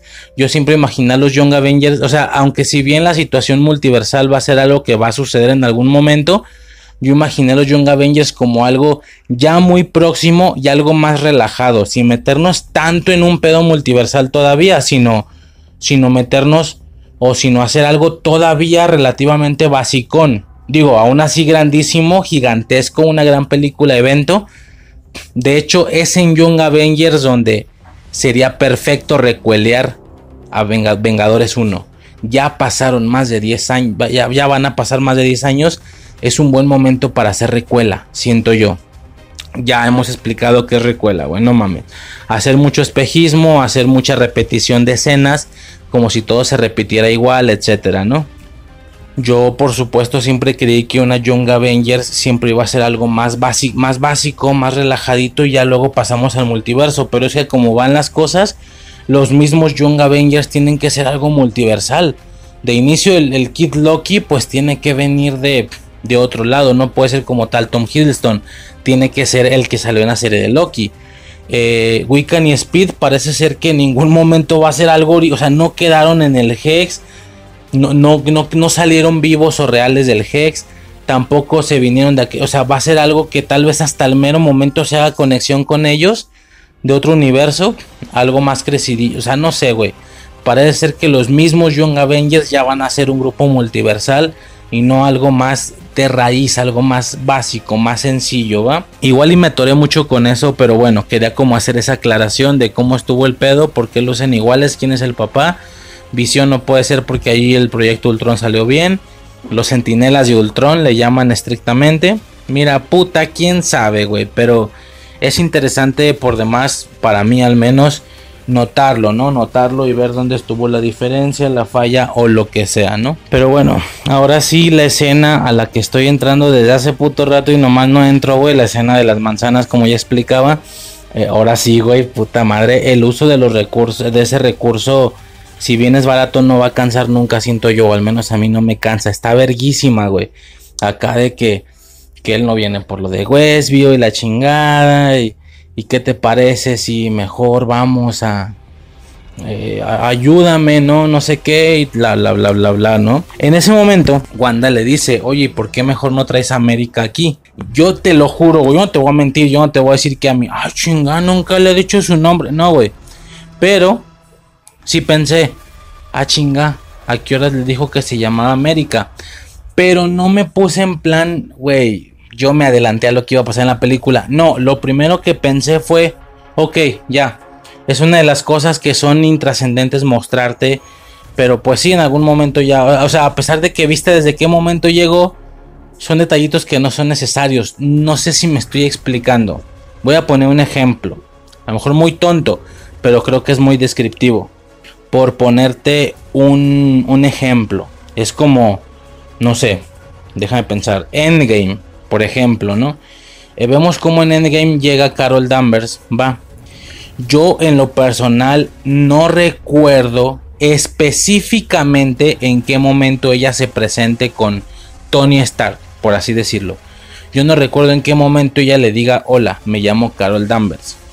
Aún así, en una batalla de Endgame, escuchamos cómo le dice, no sé, están disparando al cielo, ¿a quién le disparan? Es Danvers ponerme así de mamón es como que yo dijera, ah chinga, espérame, espérame, espérame, ¿y en qué momento sabía él que se llamaba Danvers? Si a mí nunca la película me mostró que le dijera cómo se llamaba, güey, porque son cosas que pasan fuera de cuadro, no son necesarias. Es como si cuando el Capitán América dijo, vayamos por ese hijo de perra, secuencia siguiente ya están llegando al planeta es como si yo dijera, espérame, espérame, pero no vi en qué momento se pusieron los trajes, no vi en qué momento se subieron a la nave, no vi cómo despegaron, no vi cómo se estaban acercando al planeta, güey, porque no es necesario, o sea, son cosillas como ya que, están consideradas de, de manera intermedia ya dentro de ese cotorreo, por así decirlo, ya es algo implícito. Bueno, creo que ya me expliqué pensé que el tema de que Strange le dijera específicamente, ah, mira, ella se llama América, güey, es algo intrascendente, ya es algo implícito. Ella sabe, aunque, aunque vimos desde el inicio la conversación, no le va a explicar eso. Como repito, yo por darte otro ejemplo de eso mismo, yo no recuerdo, o sea, en Endgame se juntan en la misma batalla Wanda y Doctor Strange. Más sin embargo, nunca hacen como tal ese, esa presentación de yo soy tal, yo me llamo tal. Técnicamente es hasta, es hasta esta película que los vemos hablar, tener interacción entre ellos. Antes de eso no habían tenido interacción, solo se toparon ahí en la batalla final. De alguna manera. En Infinity War estaban en lugares diferentes. Ella en la Tierra y Strange en la batalla de Titán. Y aquí, en, en Endgame, también nunca se hablaron. Entonces, el que este güey llegue y le diga a Wanda, o que ella le diga, ¿qué tal Strange? ¿Cómo estás? Espérame, espérame, espérame, ¿a qué hora se presentaron? Ellos no sabían sus nombres. Por eso, güey, pues va implícito, es algo que no viste a cuadro y ya. Para mí fue eso, yo pensé que eso fue lo que pasó. Que cuando ella, que cuando Wanda dice, ¿por qué no traes a América aquí? Yo pensé, pero ¿en qué momento le dijo su nombre? Ah, ok, va eh, son estas típicas cosas que van implícitas. Claro que no escuchas nunca cómo alguien se presenta con alguien o cómo alguien sabe el nombre de alguien. en qué momento se presentan o se conocen. Nada más ya se hablan y ya. Fin del pedo. Y ya, güey, no pasa nada. Pensé que esa fue la situación, por eso lo descarté rapidísimo.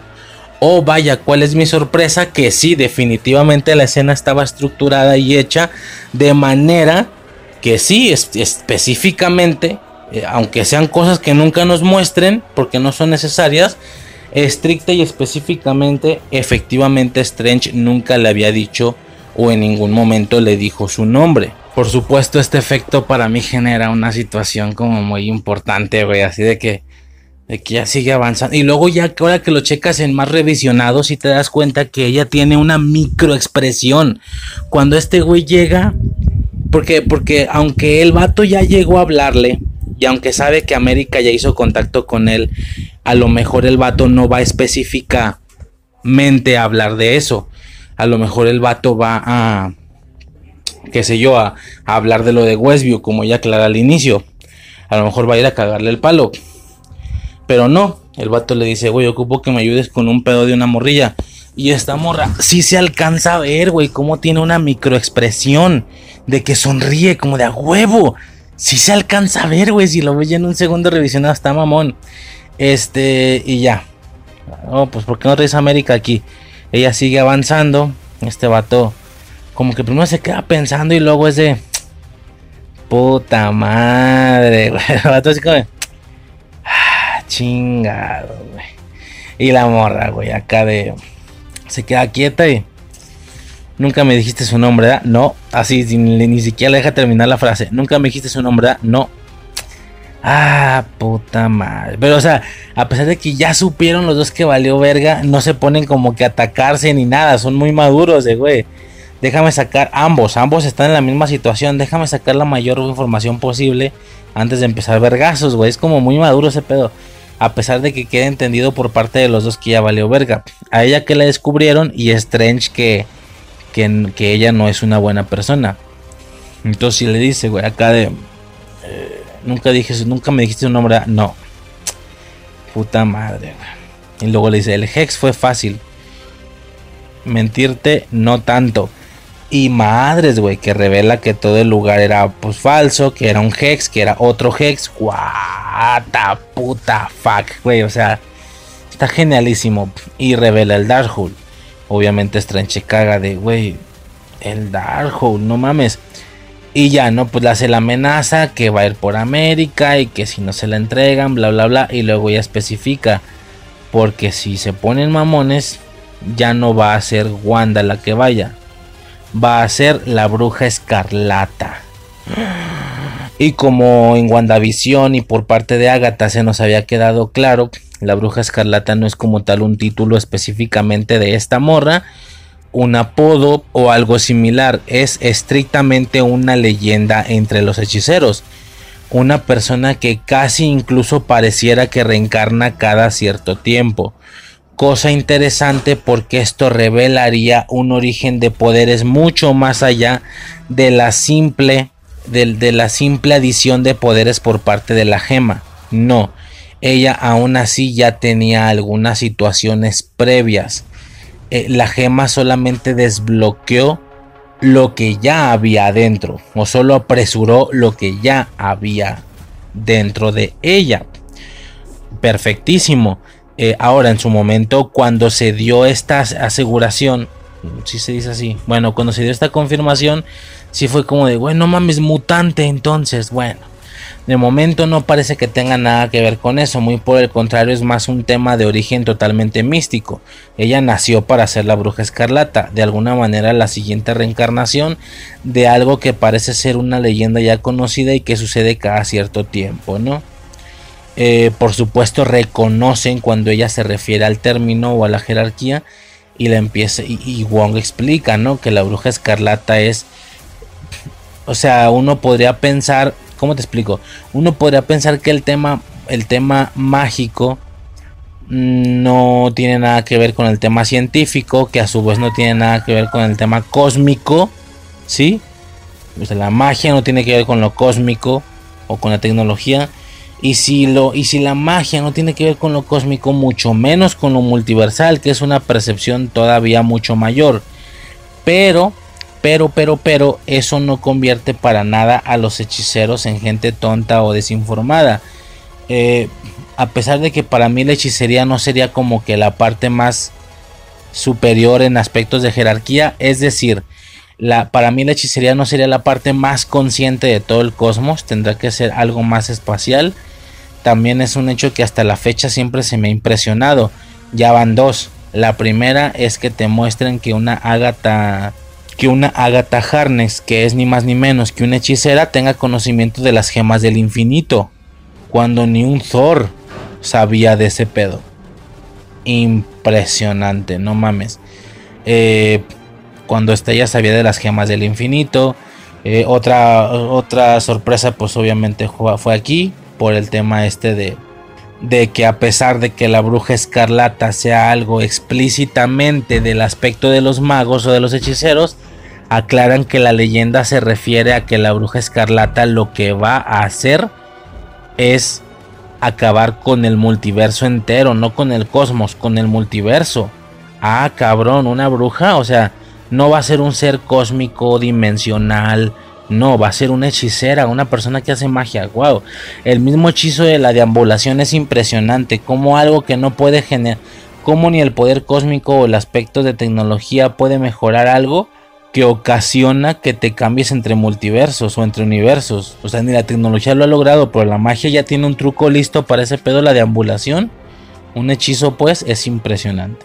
Ah, cierto, y una cosa que no mencioné, o que hasta este momento no había mencionado, y es una parte que ya pasó, se me hizo muy curioso. Eh, cuando, cuando estábamos viendo la película, hay un momento donde esta morra, o sea, está como en la mesa, está Strange, está Wong, está esta morra.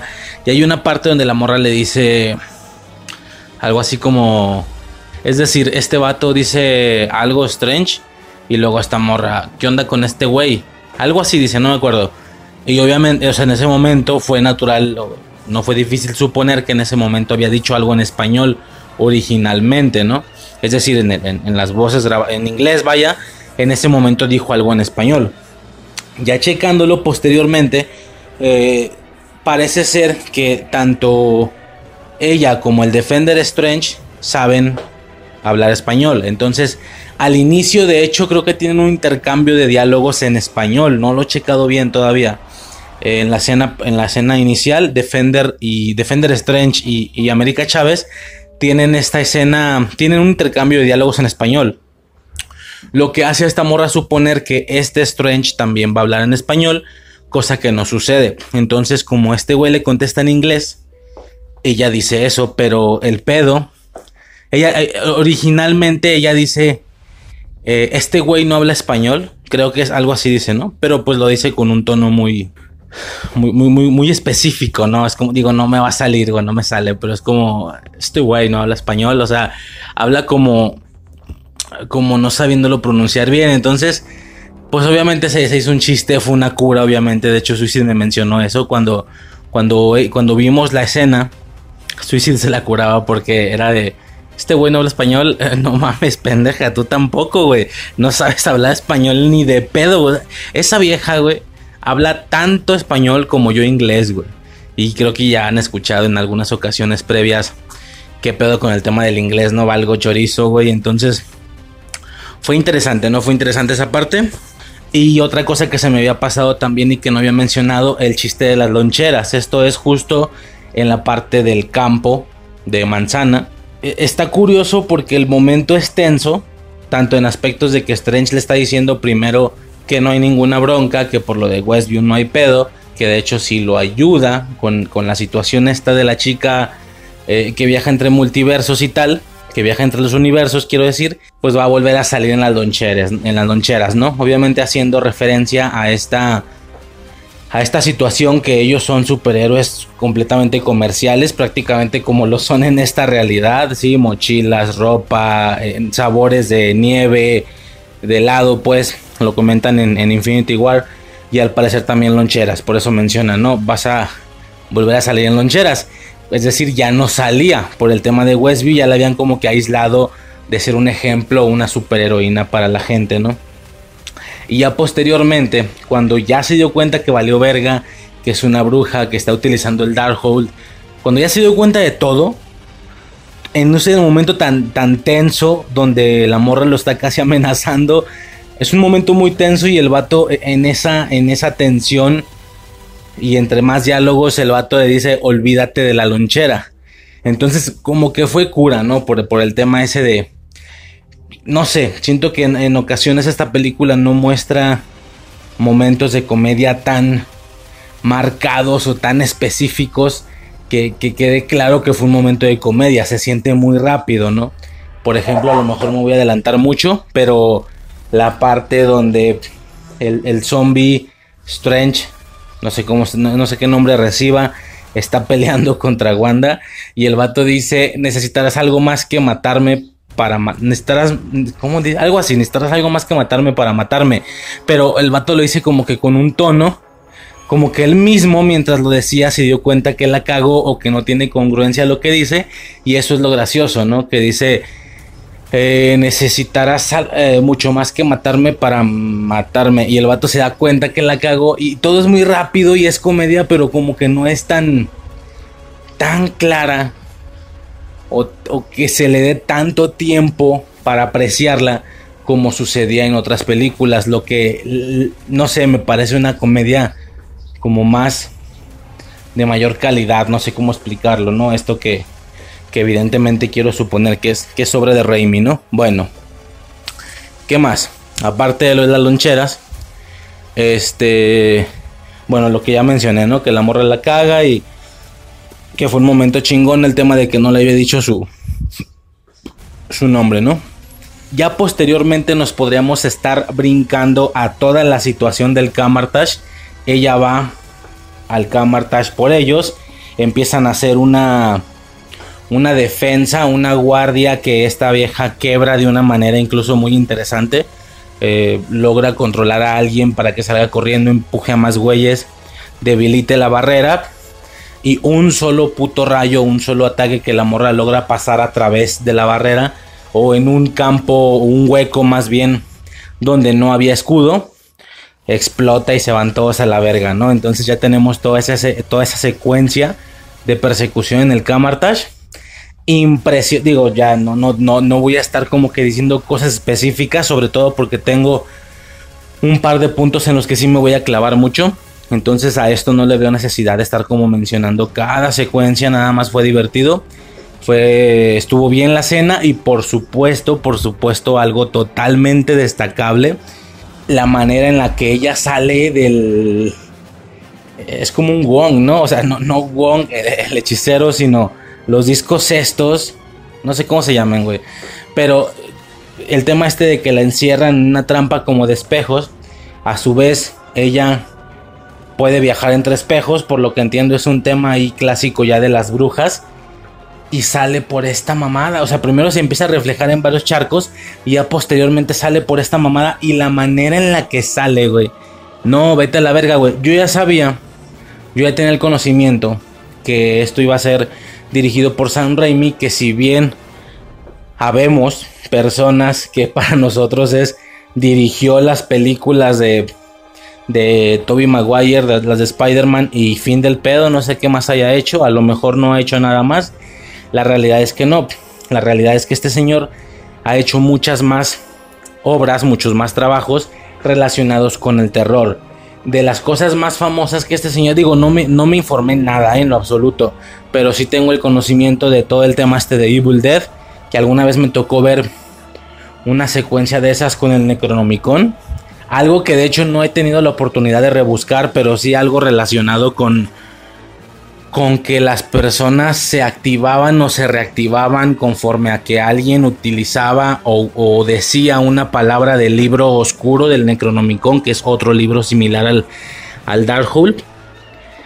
Y esto hacía que la gente se empezara a cortar las partes, así miembros del cuerpo. Digo, es como un terror muy, muy curioso.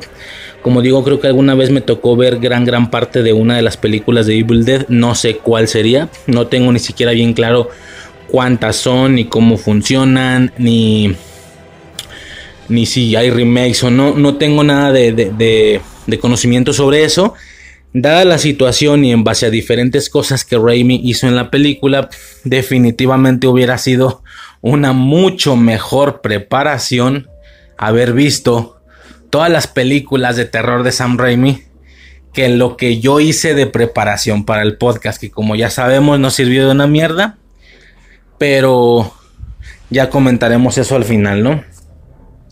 Que como explico y como repito, bueno, si no pasó nada no hay pedo, ya quedó pendiente o ya que más bien ya quedó ahí listo para futuras ocasiones que puedan llegar a aparecer, que yo estoy seguro que, que sucederá. No solo eso, creo que estoy casi seguro que algo de eso iba a haber aquí y al final, o no al final, muy muy poco antes, se decidió cambiar. Pero que sí estaba. No dudo que hasta grabaciones hay, cabrón. Pero bueno, ya lo estaremos checando ese tema eh, después, al final del audio en general. Va a ser como la parte final. Pero sí, definitivamente destacable la manera en la que Wanda sale de ese disco. Una manera tan terrorífica, tan tétrica. Suicide y yo nos volteamos a ver en ese momento. Fue de, güey, ¿qué, ¿qué, está pasando, güey? Porque una película de Marvel de superhéroes, independientemente de que la temática está relacionada con bruja, hechicería negra y lo que tú quieras, porque está mostrándonos eso, güey. Es, medio random ese pedo. Está muy random ese pedo. Entonces, pero es eh, divertido de alguna manera. ¿Sabes qué pasa? Digo, aquí también me voy a adelantar un poquito en este tema para irlo cubriendo ya de una vez. Eh, hay opiniones divididas, ¿no? Donde personas dicen que estuvo chingón, que una película con toques de terror al estilo de Sam Raimi. Sí, muy, muy similar a cosas como el aro y tal, porque esta vieja sale toda torcida, güey. Sale con los dedos. Primero saca la mano y tiene los dedos todos torcidos. Y luego cuando sale ella, claramente no está bien formado su cuerpo. Está eh, con la mano por detrás. Vaya, está haciendo dobleces con los miembros que no se pueden hacer de manera convencional. Y claramente es como que. Como que muy impactante visualmente, ¿no? Y la opinión es muy dividida también en ese aspecto, no solo en el tema de los cameos y en el hype, también en el tema del toque de terror de Sam Raimi. Algunos dicen que fue bien logrado, que es una buena película de terror, que se asustaron. Hay algunos que dicen que, que pensaban llevar a sus hijos después de haber hecho un primer revisionado ellos y que al final decidieron no llevarlos. Se me hace medio nena, no sé cuántos años tuviera el morro, yo creo que tranquilísimamente podría llevar un morro de bueno, es que estoy acostumbrado, en mi caso, el morro ha tenido una resistencia muy fuerte en ese sentido, güey. Pero no me resultó nada como tan impactante que él no aguantara, güey, las escenillas que se pudieron haber visto. Pero bueno, ¿no? Hay algunas, bueno, esa es una opinión. Hay otras personas que mencionan que no es que la película sea de terror, es una película de superhéroes con toques de terror. Ahí también es ahí donde yo me encontraría a lo mejor en esa postura. Y ya la más eh, hate, por así decirlo, suponiendo que esto lo dividimos en tres rangos, ¿no? Quien lo amó, quien está neutral como yo y disfruta los toquecillos. Y quien no quien lo amó, quien asegura que es un terror muy intenso, más bien. Ya independientemente si lo amaste o no, me refiero a cómo veas el terror. Eh, quien diga que es un terror bien logrado, quien diga que son toquecillos nada más, para nada es terror este pedo, güey. Y gente que habla o que asegura que no le salió, que a Sam Raimi definitivamente no le salió, o que las partes que tengan que ver con eso definitivamente no parecen cuadrar con lo que sucede en este universo.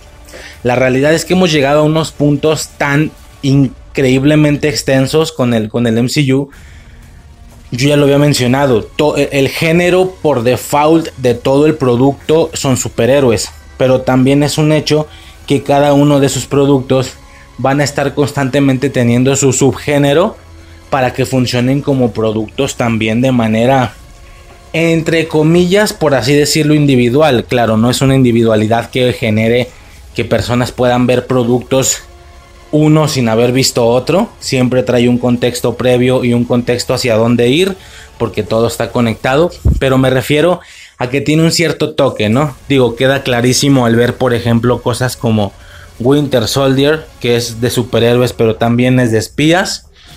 Sí, eh, ver Hawkeye, que es un producto de superhéroes, pero también es un producto navideño, totalmente navideño, güey. Como dijimos, como en su momento mencionamos, la métrica de peligrosidad de los rivales o de las bandas fue eh, increíblemente nerfeada desde Endgame hasta Hawkeye, por así decirlo. ¿Por qué? Porque ahora lo que estamos viendo no es una película con esa seriedad, es un producto navideño por donde le veas. Tenemos WandaVision, güey, que yo creo que hasta la fecha, aún después de salido Multiverse, WandaVision es el producto más, más increíblemente extraño porque es superhéroes y sitcom, cabrón. Es una sitcom, güey. Tenemos una sitcom en el MCU. ¿Cómo se supone que puedas justificar eso? Pues de alguna manera lo justificaron. Hechizos, magia hecha por, por Wanda que generó que un Hex se... Que, que, el aldea... ¿Cómo se dice? Que el pueblo dentro del Hex se comportara de la manera en la que ella se queda. Por lo que tú quieras, güey, justificaron que haya una sitcom impresionante, güey. Después de la sitcom, a mí ya no me sorprende nada, siempre y cuando esté justificado. Aquí, los toques de terror, como repito, puede sentirse que no es algo que cuadre en ese mundo. Pero repito, si esas vamos, creo que las sitcoms siempre van a estar mucho, mucho, mucho más fuera que cualquier cosa. No creo que se vayan a alejar nunca tanto como las sitcoms, a menos que alguna vez tengamos un producto del MCU que sea un musical. Digo, un poco nos acercamos con el tema de Rogers, el musical y todo eso, pero, pero me refiero a que sea un musical, al puro estilo de la sitcom. ¿Cómo lo van a, en su momento, cuando eso suceda, cuando lo, cómo lo van a justificar? Que esté sucediendo eso, que la gente se esté parando a cantar y que todos sepan cuál es la coreografía y tal no sé, pero no sé por qué no dudo que vaya a suceder. Porque eso, es lo que está sucediendo. Independientemente de la interconexión, también intentan darle un toque o un género propio. Si a esas vamos, todavía nos falta una película de terror, terror, terror. A lo mejor no puedan lograr cosas tan grandes. No creo que vayan a lograr un Anabel o un conjuro en aspectos de jumpscares. O que vayan a lograr un, un hereditary eh, es decir, no, no van a llegar ni a un Anabel o a un conjuro con aspectos de jumpscare y tampoco van a llegar a un hereditario en aspectos, este, en aspectos o en sentidos más mentales, por así decirlo, más psicológico. Claro que no creo que nunca vayan a llegar a esos, a, esas, a esos extremos, a esos extremos, perdón, pero sí que pueden llegar a generar algo similar a Brightburn, por ejemplo. No sé si han visto Brightburn, que a grandes rasgos así se escribe, Brightburn. Eh, a grandes rasgos es como la historia de Superman, pero en una película de terror. O sea, si acaso a ese es el límite que yo siento que puedan llegar. Y, y, para nada se llegó en multiverse, ¿no? Es decir, yo siento que todavía se puede hacer algo todavía mucho más de terror. Entonces es un hecho que van a estar como que constantemente intentando cubrir esos géneros, ¿no? Como digo, no me sorprendería un musical en el futuro. ¿Cuál será la justificación? ¿Eh? ¿Por qué no? Algo muy similar a lo que pasó con Wanda.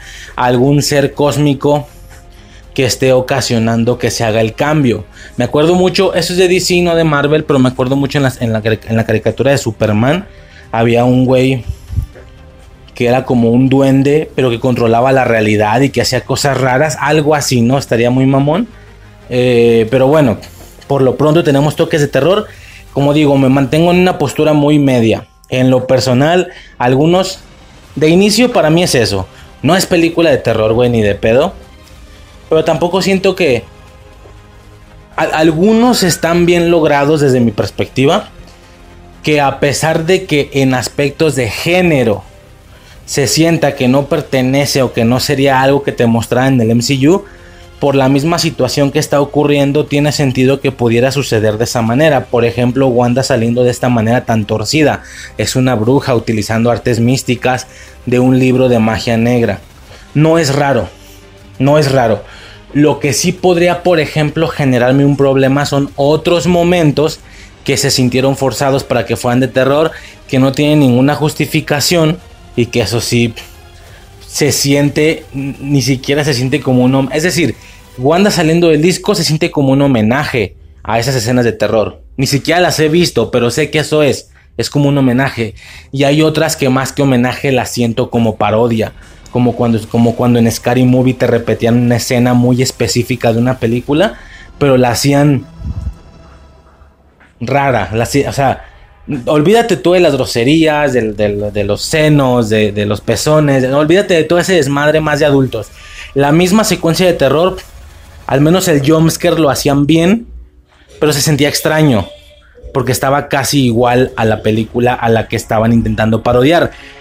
Esto siento yo con esta película en algunas ocasiones. Digo, adelantándome un poquito, por ejemplo, cuando ya están esta Rachel McAdams, ¿cómo se llama esta vieja? Eh, se llama Christine Palmer. Cuando están Christine Palmer y América escapando. Y hay una parte donde se ve como una sombra viene corriendo. ¿Sí? Y luego vemos la perspectiva de ellas de frente. Y se ve como la sombra pasa. Mientras escucha un ruido de trrr, que es como la típica película de terror de que de un e, en el, en el espacio de visión de un marco de una puerta pase una sombra de un lado a otro. Esto es lo que hacen pero luego vemos la otra percepción o el otro ángulo donde vemos que el que pasó con una sombra de esa manera era Strange, que a su vez se da cuenta que en ese pasillo están Christine Palmer y, América Chávez, y lo que hace es intentar frenarse y se resbala un poquito y se regresa. Cabrón, esa madre es burla. Esa madre es burla al movimiento del terror. Esa madre es burla a las secuencias o a las escenas donde en el campo de visión de una puerta pasa una sombra negra de un lado a otro. Esa madre es burla, güey. La parte donde están esperando. Acaban de cerrar la puerta de hierro y están esperando que Wanda salga. Y se hace la tensión, se hace la tensión. Y luego ella sale de un lado haciendo una especie de jumpscare. Vaya que hasta sonidos de jumpscare le meten. Esas madres no se sienten como referencias o como toquecillos de terror. Se sienten casi burlas a... Mira, así es como se hacen los sustos baratos en las películas de terror pero aquí era para que te rieras. Esas cosas yo siento que no están tan logradas. de hecho, eh, eh, junta todo eso con la batalla musical del Sinister Strange y ya después hablamos de eso mejor, pero el intercambio este de notas musicales llevó a una llevó a un final donde Suicide al finalizar me dijo, güey, gran parte de la película no, no sentí que fuera el MCU. Sentí que estaba viendo una película que no es del MCU. Y es cierto, yo en ocasiones me llegué a sentir como si, como ya lo había mencionado, como si todavía siguieran haciendo las películas estas de, parodia. Que las, la, tipo Scary Movie, que si una loca película épica, que si una loca película de superhéroes. Y como si hubieran hecho una reciente de Marvel, donde en una versión más seria, si hubo una pelea de, de dos Doctor Strange y que luego la parodia, la Scary Movie o la una loca película de superhéroes eh, intentó replicar, pero le metió su mamonería y le metió una batalla de notas musicales, por poner un ejemplo. Eh, siento que ya era esa la parodia y no la versión original. Como cuando en la de esta, la de una loca película de superhéroes, que sale Drake, de una especie de, de Spider-Man verde, repiten muchas escenas de los X-Men, por ejemplo, que eran, las, que eran las películas que estaban a full en aquellos años, en los 2000, ¿no? Las hacen como iguales, pero las hacen raras o mal. Así se sentía, güey. Esa batalla estuvo bien extraña, ahorita pasamos mejor a eso, pero sí hubo muchas ocasiones en las que se sintió esto, se sintió que no iban las cosas. Pero bueno, y bueno, esto ya nos llevaría al momento donde al, parecer Wanda ya, ya la logró atrapar y tal. Y esta vieja, de una manera descontrolada, como ella menciona, abre el portal multiversal, ¿no? Como ya lo habíamos visto anteriormente, se abre una estrella, ¿no? Ya en base a lo que vimos después al final de la película, lo que ella hace en estas partes de la película iniciales o ya intermedias, como que tan descontrolado está el poder que no solo abre un portal, al parecer por lo que entiendo abre varios. Abre una estrella de la cual, es decir, si pasas, avanzas a otro universo, tal vez es un metro de ese universo y luego está abierta otra estrella. Si pasas esa estrella, avanzas otro metro de ese universo, tal vez menos, medio metro, se abre otra estrella y así, es decir, ella abre estrellas sobre estrellas. Es una que da un universo, pero en ese universo está abierta otra estrella medio metro más hacia adelante de la primera estrella y así una tras otra hacia atrás, ¿no? Es lo que hace ese efecto, ya que evidentemente el poder del portal multiversal para nada tendría que verse de esa manera. Lo vimos ya al final cuando lo controla más.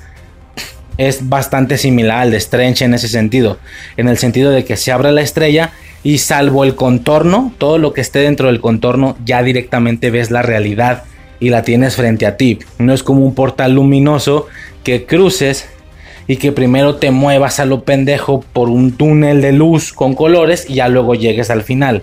No, está directo, solamente con dar un paso ya estás en el otro universo. Exactamente igual al, al anillo de luz, ¿no? Básicamente, por así decirlo. Y bueno, viene la secuencia que tanto vimos en el tráiler, ¿no? ellos viajando a través de muchos, muchos universos, ¿sí? Como ya mencionaba, sí lo mencioné, no me quedó claro, eh, como se están haciendo algunas intersecciones y pasan minutos, horas, a veces días, chingue su madre, eh, ni pedo cuando se puede, cuando, o sea, si no lo hago así, ni de pedo podría generar una sesión ni siquiera de 2-3 horas completa. Eh, pero bueno, aclaraba o estábamos en la parte justamente de que esta vieja abre el portal Strange para rápido ve su, oportunidad eh, y la empuja, ¿no? La empuja y se meten los dos. De acuerdo, para salvarse de Wanda, ¿no? Y es donde ya tenemos toda esta secuencia pasando a través de muchos universos, ¿sí? Eh, yo hubiera pensado que yo me clavaría más cuando ya tuviera la posibilidad de revisar bien los universos, pero la verdad es que salvo un par de ellos, no hay gran percepción o gran sorpresa para mí, ¿va? Sí hay unas cosas más que hacer, es que iba a decir, más que hacer referencias a, personajes o a posibles universos que la gente ya conozca, la gente comiquera, eh, yo siento que esta secuencia intenta un poco explicarnos dos cosas. Primera cosa, que hay una infinidad de, bueno, como digo, primera, primera razón, digamos, nos intenta demostrar dos cosas. La primera es hacernos referencias, como el, por ejemplo, el mundo noir, que obviamente fue inevitable que la gente no pensara que, que ahí, de, ahí es el Spider-Man Noir, por ejemplo. Eh, que si el del futuro, que es el del 2099, por ejemplo, también. Que si la Tierra Salvaje, eh, yo pensaría que puede ser más una situación completamente jurásica y ya, fin del pedo. Un tema de un dinosaurio y fin del pedo, pero no. Eh, da a entender que es una Tierra Salvaje, que es esta parte de los cómics donde los superhéroes están con los dinosaurios, ¿no? En cualquier caso, si lo era o no, si la referencia estaba apuntada a Tierra Salvaje o simplemente era X, un mundo donde, donde todavía existen dinosaurios y ya, yo creo que no es relevante ya que de igual manera, por más que se estén extendiendo, no creo que nunca vayamos a ver una Tierra Salvaje en el MCU, si acaso, si acaso en algún episodio de, de un What If, de una temporada de What If, como pasó con lo de los zombies, ¿no? Si acaso, pero para nada va a llegar a una situación más realista este pedo, ¿no? Si acaso. Eh, intentan demostrar, una, una es darnos referencias como el noir, como, como, el, como, el mundo de animación, por ejemplo. Puta, güey, que claramente fue una referencia a Warif. Ahorita comento esto. Y también mostrarnos que hay universos como muy, muy, muy distintos, ¿no? De nuevo, tomando el, de, eh, tomando el del mundo de animación, uno de pintura, uno de cuadritos, uno de etcétera, ¿no? A mí en lo personal, si ya intento ser como muy incisivo y muy contundente y muy preciso al revisar este tipo de situaciones, sí me hace pensar que está extraño porque la realidad es que un eh, No Way Home con tres líneas alternas distintas, incluyendo la de Tom Holland como una, un What If con cada uno de los capítulos perteneciendo a una línea distinta donde algo en relación al MCU sucedió de manera distinta, ¿sí? Eh, pero normalmente basándose en los sucesos del MCU, es decir, todas las líneas que nos mostraron en, en no estaban tan alejadas de la línea central del MCU porque era en base a eso situaciones o decisiones distintas. A diferencia de esta Tierra 838 que sí son cosas yo creo que más de raíz completamente diferentes, ¿sí?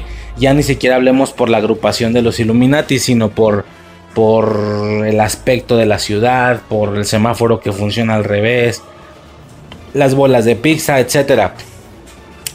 Eh, ese es muy distinto, ¿no? ¿A qué voy con todo esto?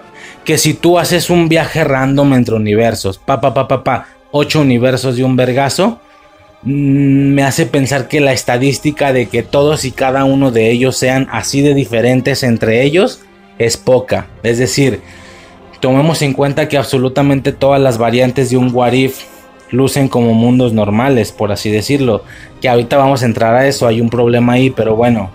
eh, las tres variantes de los tres Spider-Mans, todos lucen, de bote pronto lucen como mundos normales. Es decir, significa que hay tantas variantes así de un mundo de pintura, hay tantas variantes así de, ¿sabes? O sea, cada posibilidad distinta, por mínima que sea, como digo, me explico, a nivel multiversal, a nivel multiversal cósmico, que el suero, en lugar de dárselo a un vato, se lo den a una morra, el suero de super soldado, no presenta una diferencia exageradamente gigantesca en aspectos ni siquiera de física o de apariencia. Me explico.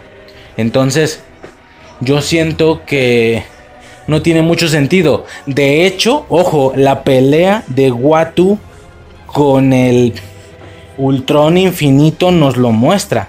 Nos muestra que mientras ellos están peleando multiversalmente, que cada vergazo los lleva a un universo distinto, ellos nos muestran que todos los mundos son similares de alguna manera, ¿sí?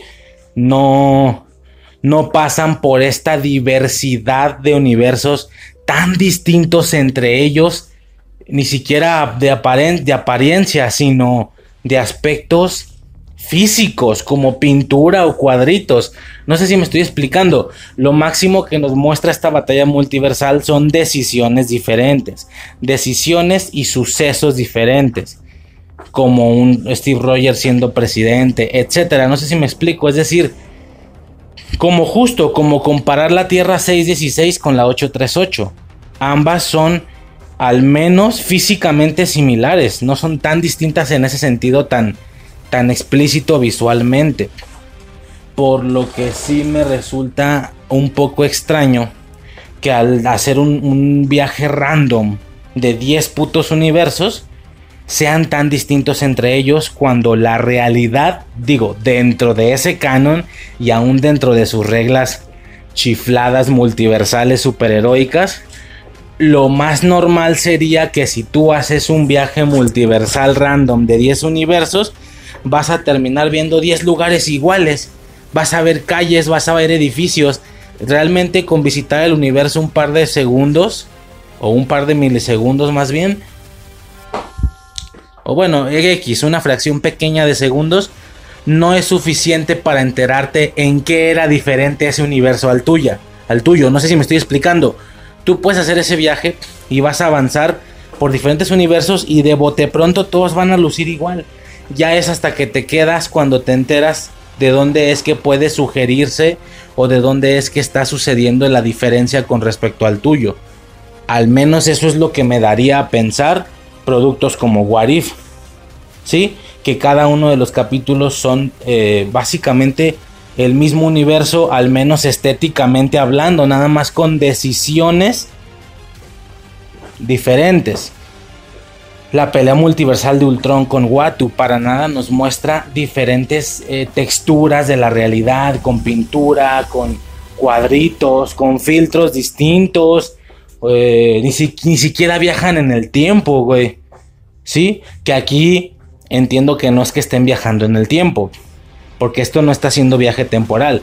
Quiero suponer que es solamente multiversal. Esto significaría que todos los universos por lo que ellos pasaron radican o, o eso está pasando en ese día, en ese año. Es decir, entonces significaría que hay un universo donde en ese año ya luce como el futuro. De ser así, no es el 2099, porque sería el 2020 y algo. La Tierra Salvaje todavía en 2020 y algo luce así, etcétera, ¿no? No son viajes temporales, solamente de, de, ubicación multiversal. Es un tema de espacio, por así decirlo, pero espacio multiversal, más no es temporal. ¿A qué me refiero con esto entonces? Que al menos lo que nos explica la pelea multiversal de Watu con el Ultron infinito, o lo que nos explica el mismo Warif, o no, sabes, o lo que nos explican varias cosas, nos dan a entender que, que lo más lógico, lo más normal al momento de que Strange y América hicieron esto, este viaje, es que se hubieran visto ocho realidades iguales. No es hasta que te quedas más rato para enterarte cuál es la, la diferencia. Vaya, si el 838 hubiera sido uno de los universos en los que avanzaron así de rápido, es decir, que así como llegaron se hubieran ido, ¿qué hubiera pasado en ese? Se hubieran visto iguales, porque se ven iguales, o sea, es mucha coincidencia que el mundo del que parten y el mundo al que llegan son extremadamente similares en ese sentido físico-visual, ¿sí? Por lo que yo, a mi parecer, y lo que yo quiero estar diciendo con todo esto, es que Marvel definitivamente lo que nos va a estar mostrando o, lo que va a ser necesario para futuras situaciones multiversales, el tema de las incursiones y evidentemente un final de Secret Wars, aquí claramente eso es de lo que se van a estar agarrando. Universos físicamente similares, nada más con decisiones distintas. A lo mejor muy de raíz, muy, muy, muy de raíz, como pasó con estos Illuminati. Que con estos Illuminati no solo existen los Vengadores, existen los Inhumanos, existen los Cuatro Fantásticos y los X-Men. ¿Sí? Aún así, aún con esa abismal diferencia, eso no quita el hecho que se ven físicamente iguales ambos mundos. Tanto que dos, dos Strange se ven iguales por así decirlo, ropas diferentes y tal, pero se ven como seres humanos. A diferencia de las realidades estas que si de pintura, que si de cuadritos. En lo personal, estas realidades tan estéticamente diferentes para mí es una pendejada. Es una pendejada, ya así lo quiero cerrar. Es una pendejada porque no va a estar siendo utilizado. ¿Sí? Y como digo, estadísticamente hablando, lo más lógico que hubiera ocurrido en ese viaje de varios universos es que hubieran lucido todo hubieran lucido todos iguales, ¿sí? De bote pronto y con esos segundos, como si hubiera, así como está el 616 y así como está el 838, que hubiera más universos con decisiones, con personajes y con situaciones distintas, pero todos son similares. ¿A qué voy con todo esto? Que la secuencia de mostrarnos pintura, de mostrarnos cuadritos, de mostrarnos animación, noir y no sé qué tanta mamada, nada más es para intentar dar este efecto visual de que hay una cantidad infinita de, universos. Al final son universos que Marvel no va a utilizar nunca. No sé si el Noir y tal, pon tú, puede ser, pero... Y en todo caso no sería Marvel, sería Sony. Pero para nada va a ser necesario algo así. Eran más para, para, una, para una escena visual, para una escena... Eh, digamos que esta es la, esto es lo proporcional a lo que en Doctor Strange 1 nos entregaron con el viaje que hace Strange. Cuando Ancestral le pega en el pecho, el güey libera su alma, lo mismo que se hizo en su momento con Hulk y con Tom Holland, pero aquí él hace un viaje, por cierto, multiversal, lo mencionan ahí, pero en estos, en estos tiempos todavía no se tenía como, como tal esta situación. Mundos completamente distintos y es un espectáculo visual. Aquí intentaron replicar la fórmula, intentaron eh, mostrar una otra escena en una segunda película de Doctor Strange que también mostrara un espectáculo visual. Pero para fines prácticos y estadísticos el multiverso no tiene ningún sentido que sean tan diferentes. No digo que los haya o, o que no los haya, solo digo que ¿por qué no accedieron a esa diferencia de texturas en la pelea de de Ultron eh, contra Watu. Porque no tiene sentido. Porque justo el mundo del que parte y el mundo al que llega son iguales. Estéticamente, físicamente hablando, quiero decir. Estética y físicamente hablando. Pues porque es lo que necesita. ¿Cómo te explico? Es lo que Marvel va a estar necesitando para sus tramas de variantes y de todo este desmadre. Todo lo demás era un espectáculo visual que no termina más que, ok, para algunos, ahí acariciándole el ojo, pero en mi caso me cagó porque es como, güey, qué multiverso tan, tan caótico, güey, tan caótico, inserviblemente hablando.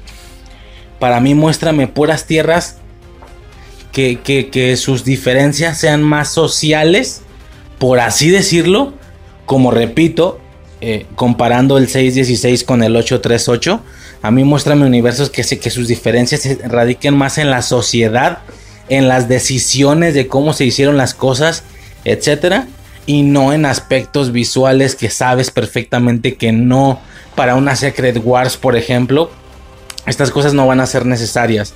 ¿Qué pasó con No Way Home? Da la casualidad que los tres Spideys que estuvieron juntos pertenecen a universos físicamente similares. Y no sé si me estoy explicando y estoy haciendo énfasis, el, suficiente énfasis con esto.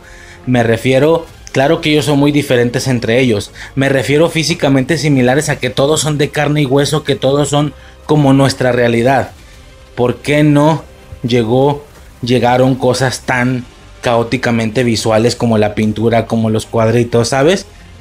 Es un desastre. Además, entiendo que si hubiera habido seres que venían de sus universos, al llegar a este hubieran lucido como este.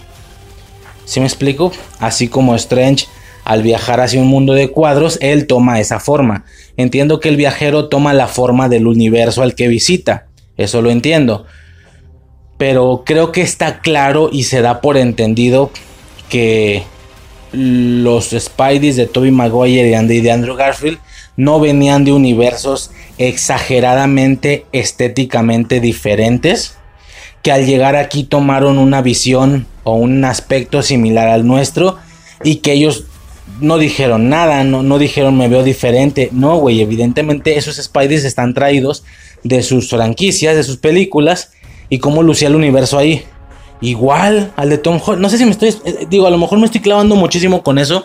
Solo digo que el, generar un multiverso. Creo que ya se entendió. Solo digo que generar un multiverso tan diferente estéticamente hablando sí me caga porque no tiene mucho sentido. Cuando lo que Marvel va a estar utilizando van a ser variantes de universos físicamente similares o iguales, por no decir iguales.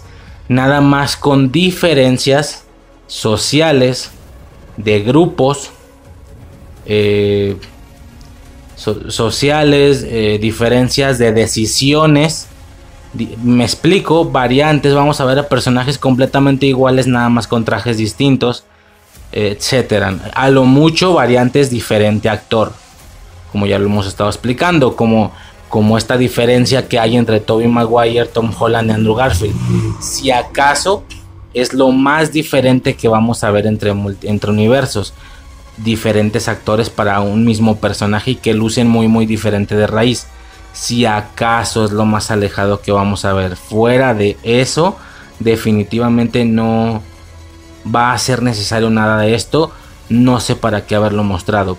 Y aquí entro a otro problema que me caga los huevos mal pedo. Entre todos estos universos irreales o, o físicamente súper distintos al nuestro. Como repito, y da la casualidad que caen a uno en el que así son iguales o si son como ellos son.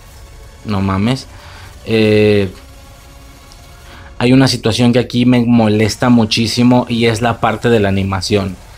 Eh, ellos viajando por este multiverso hay una parte donde eh, claramente entran, como ya lo había mencionado yo en el podcast del tráiler de Multiverse, entran a un mundo animado de alguna manera, ¿sí? Ellos se perciben como animados, se ven animados. Digo, no lo dijeron, pero está claro porque Strange hizo referencia o, o mencionó lo de la pintura, que si en alguno eran pintura. Entonces, se da por entendido que ellos perciben es, eh, como se ven físicamente distintos. Entonces significa que el mundo animado existe o los mundos animados. Ok, esto significaría que así como tú percibiste que al cruzar te volviste animación, la persona de animación al cruzar aquí se va a referir a ella como que se ve diferente, que se ve en 3D o qué va a pasar aquí. Eso es lo que me molesta porque claramente se denota falta de, de, seriedad en ese sentido. ¿Y a qué me estoy refiriendo con todo esto? Un mundo animado por supuesto no genera ningún problema. Es lo mismo que el mundo de pintura, que el mundo de, de etcétera, de cuadritos. Todo es simplemente espectáculo visual, para nada va a ser necesario. Todos los universos que van a ser utilizados para aspectos o para diferentes tramas que vamos a seguir utilizando para seguir viendo variantes de los personajes, quiero decir, va a dar la casualidad que todos sean similares en ese sentido. Al menos quiero decir de carne y hueso, evidentemente. Eh, ¿A qué voy con todo esto? Bueno, la animación podría resultar ser un, fondo más como los, como los tantos que hubo. Lo que podría llegar a molestarme en ese sentido es What If. Eso me molesta mucho. Vamos a dimensionarlo mejor. El hecho de que ellos hayan avanzado en el mundo de animación y no solo eso, ellos, los monos, se ven como los de What If. ¿Sí me explico? Tal cual. Strange adentro. Digo, no he visto a América Chávez en What If, pero he visto a Strange. Y cuando este güey pasa, es que es, el Strange de What If, por así decirlo, visualmente hablando. Es el Strange de What If. Entonces, definitivamente es la misma animación que What If. Situación externa y situación interna, ¿va? Yo siempre lo he comentado por si alguien no sabe de qué estoy hablando. La situación interna es interna a la trama, a los personajes, suponiendo que es real. La situación interna es decir, qué pasó por la cabeza de Peter Parker. La parte interna es totalmente mandable a la verga, porque cualquiera me puede decir, güey, es una película, no te claves. Bueno, yo me quiero clavar. Yo me quiero preguntar qué pasaba por la cabeza de Peter Parker al momento. ¿Sabes? O sea, una persona me puede decir, güey, no pasaba nada, es un actor. Nomás le dijeron que ya sé, vergas, no soy imbécil. Estoy intentando suponer qué pasó. ¿Sabes? Es un tema de, de fantaseo. Bueno, situación interna, ¿qué pensó Peter Parker cuando, qué pasó por su cabeza. Situación externa, qué pasó por la cabeza de Kevin Feige al hacer esto. Ya hablas de la realidad y del por qué algo, se canceló o no se canceló, etcétera. ¿Me explico? Eh, entonces, basado en esa lógica, aquí en la situación de Warif, situación interna. Ok, situación interna. Los mundos animados existen. Los universos animados. Muchos, ¿no? Tan igual como live action o como sea. Esto significaría que What If sí es animado, sí es canónicamente e internamente animado. Eso me molestó mucho. Yo toda la vida quise pensar, bueno, no toda la vida, no mames, desde que salió What If y lo comenté en su momento creo, yo toda la vida siempre quise suponer, toda la vida, otra vez, güey, ¿por qué digo eso? Desde que está What If yo siempre quise suponer que eso era el multiverso del MCU que solamente que no, es decir, el multiverso me refiero a diferentes situaciones que sucedieron, de hecho, muy muy apegadas a la línea central del MCU, justamente se basan en decisiones o sucesos distintos, más o menos del vuelo, más o menos del vuelo, que, que en el momento se decidió hacer algo distinto pero no están tan abismalmente alejadas como una Tierra 838 que mucho más de raíz hay más grupos de superhéroes o hay personajes existiendo que en la línea central no existen, no de momento, y si existen, no estuvieron existiendo durante la pelea de Infinity War, como, como nos mostró la Tierra 838, ¿no? Y no se diga los universos más abismalmente alejados como uno de pintura, güey, es que me cago en tus putos mundos distintos. Bueno, es que sí me cago, güey.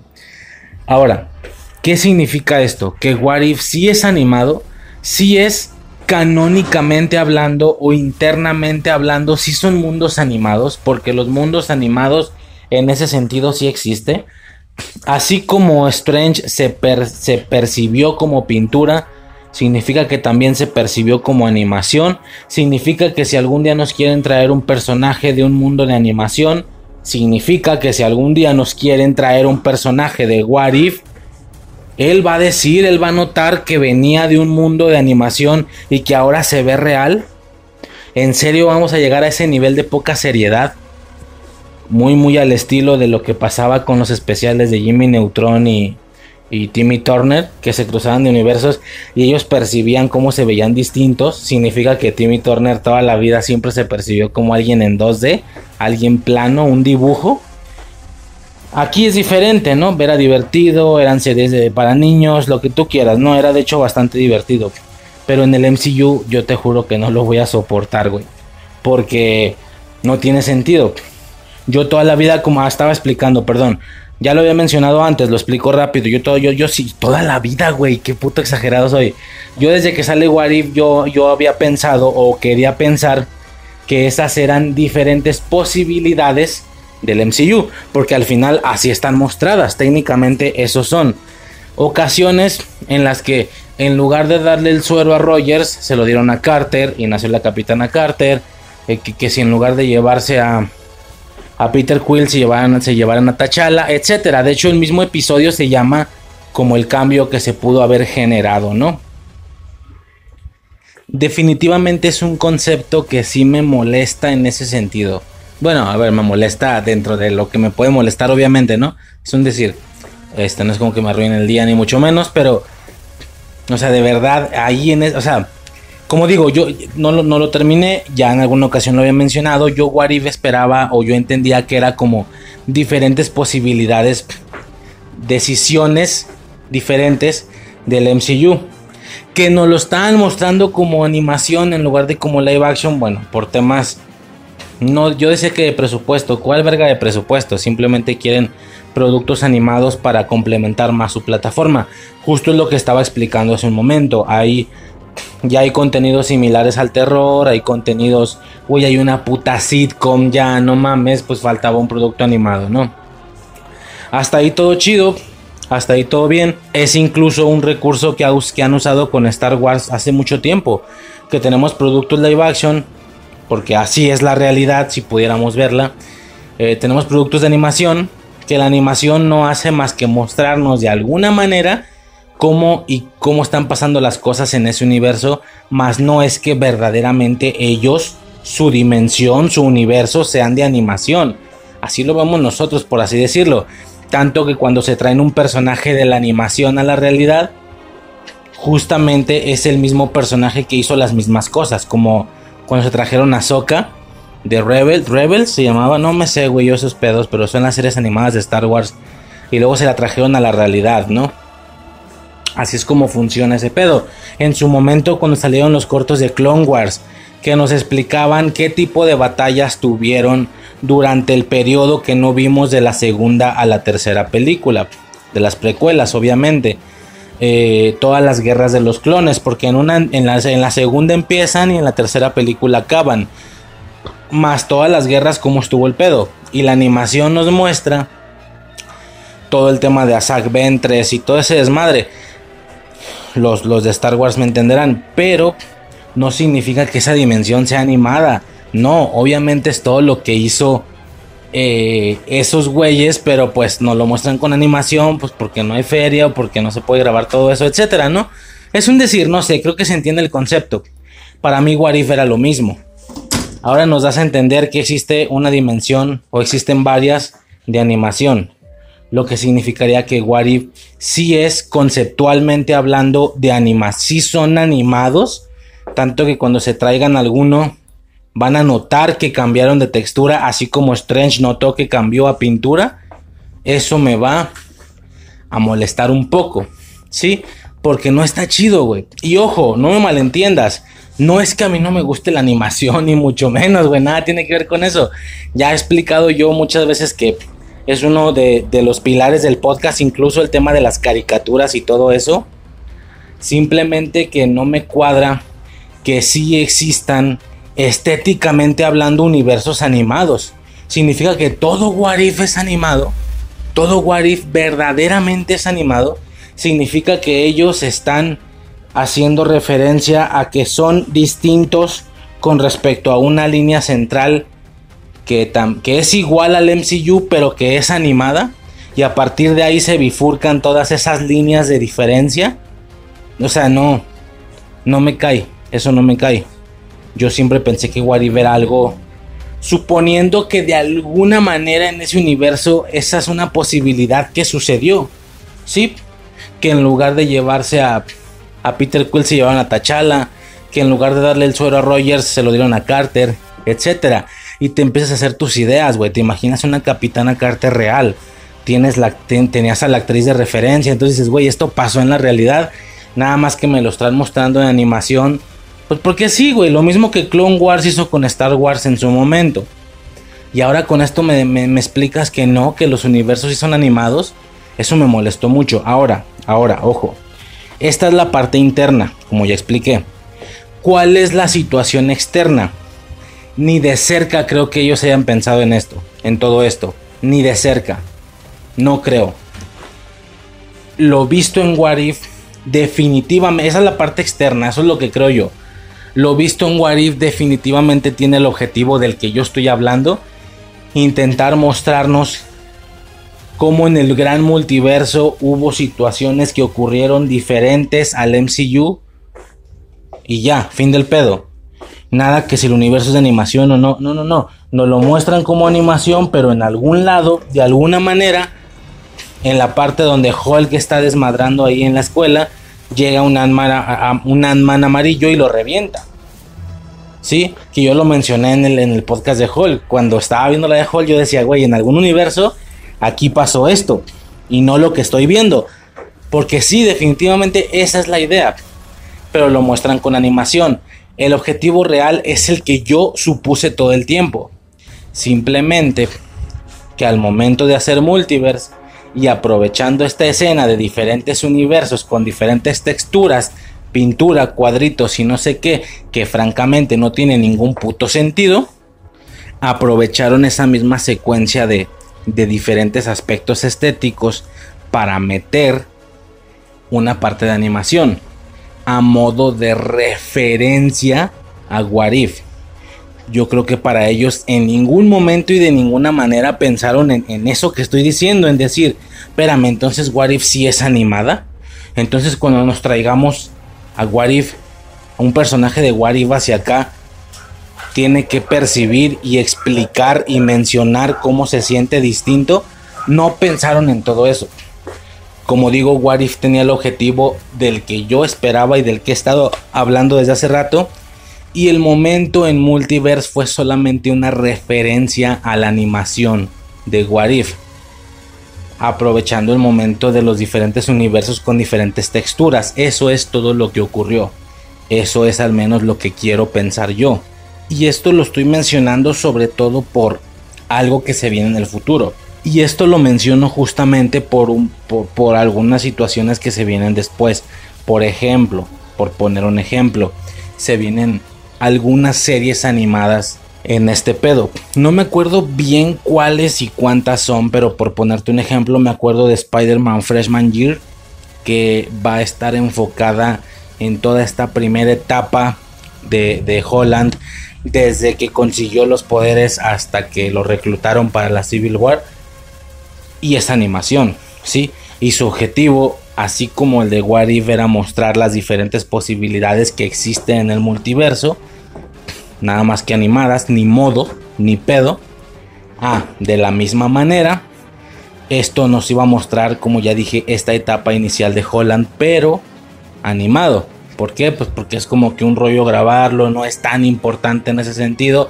Y repito, siguen intentando cubrir contenidos de animación para volver más grande o más completa la agenda de productos eh, audiovisuales de Disney Plus, ¿no? De la plataforma como tal. También había una de Marvel Zombies, si no me equivoco. Entonces, pero vamos a enfocarnos en la de Freshman Year. Si esto fuera real, lo que estoy diciendo, inhabilitaría que eso no lo va, que lo que nos van a mostrar es lo que sucedió, lo que le sucedió a Holland antes de la, del reclutamiento a Civil War. ¿Sí? Porque entonces no estaríamos viendo eso, estaríamos viendo eso, pero lo que sucedió en un universo animado. No tiene chiste, no tiene sentido. No se está perdiendo el objetivo del que se, por el que se saca el producto, que es ver lo que Holland hizo desde la adquisición de los poderes Tal vez antes, tal vez vamos a ver cómo los adquirió. Y hasta el reclutamiento en Civil War. Por lo que entiendo, en esto se va a basar la serie. Si esto fuera real, va a significar entonces que el producto está mostrándonos algo que sucedió en una realidad animada, no en la que ellos intentan vendernos, que es el objetivo de la serie. Entonces yo como repito, no siento que va por ahí. Simplemente nos intentan mostrar eh, diferentes puntos temporales que no de otra manera no nos mostrarían, pero con animación, repito, como Clone Wars en Star Wars, todas las aventuras o batallas con Asak Ventres y todo ese desmadre. Y a su vez, de manera paralela, en Multiverse, al pasar por tantas texturas diferentes, una de ellas fue la animación, para hacer referencia a Warif.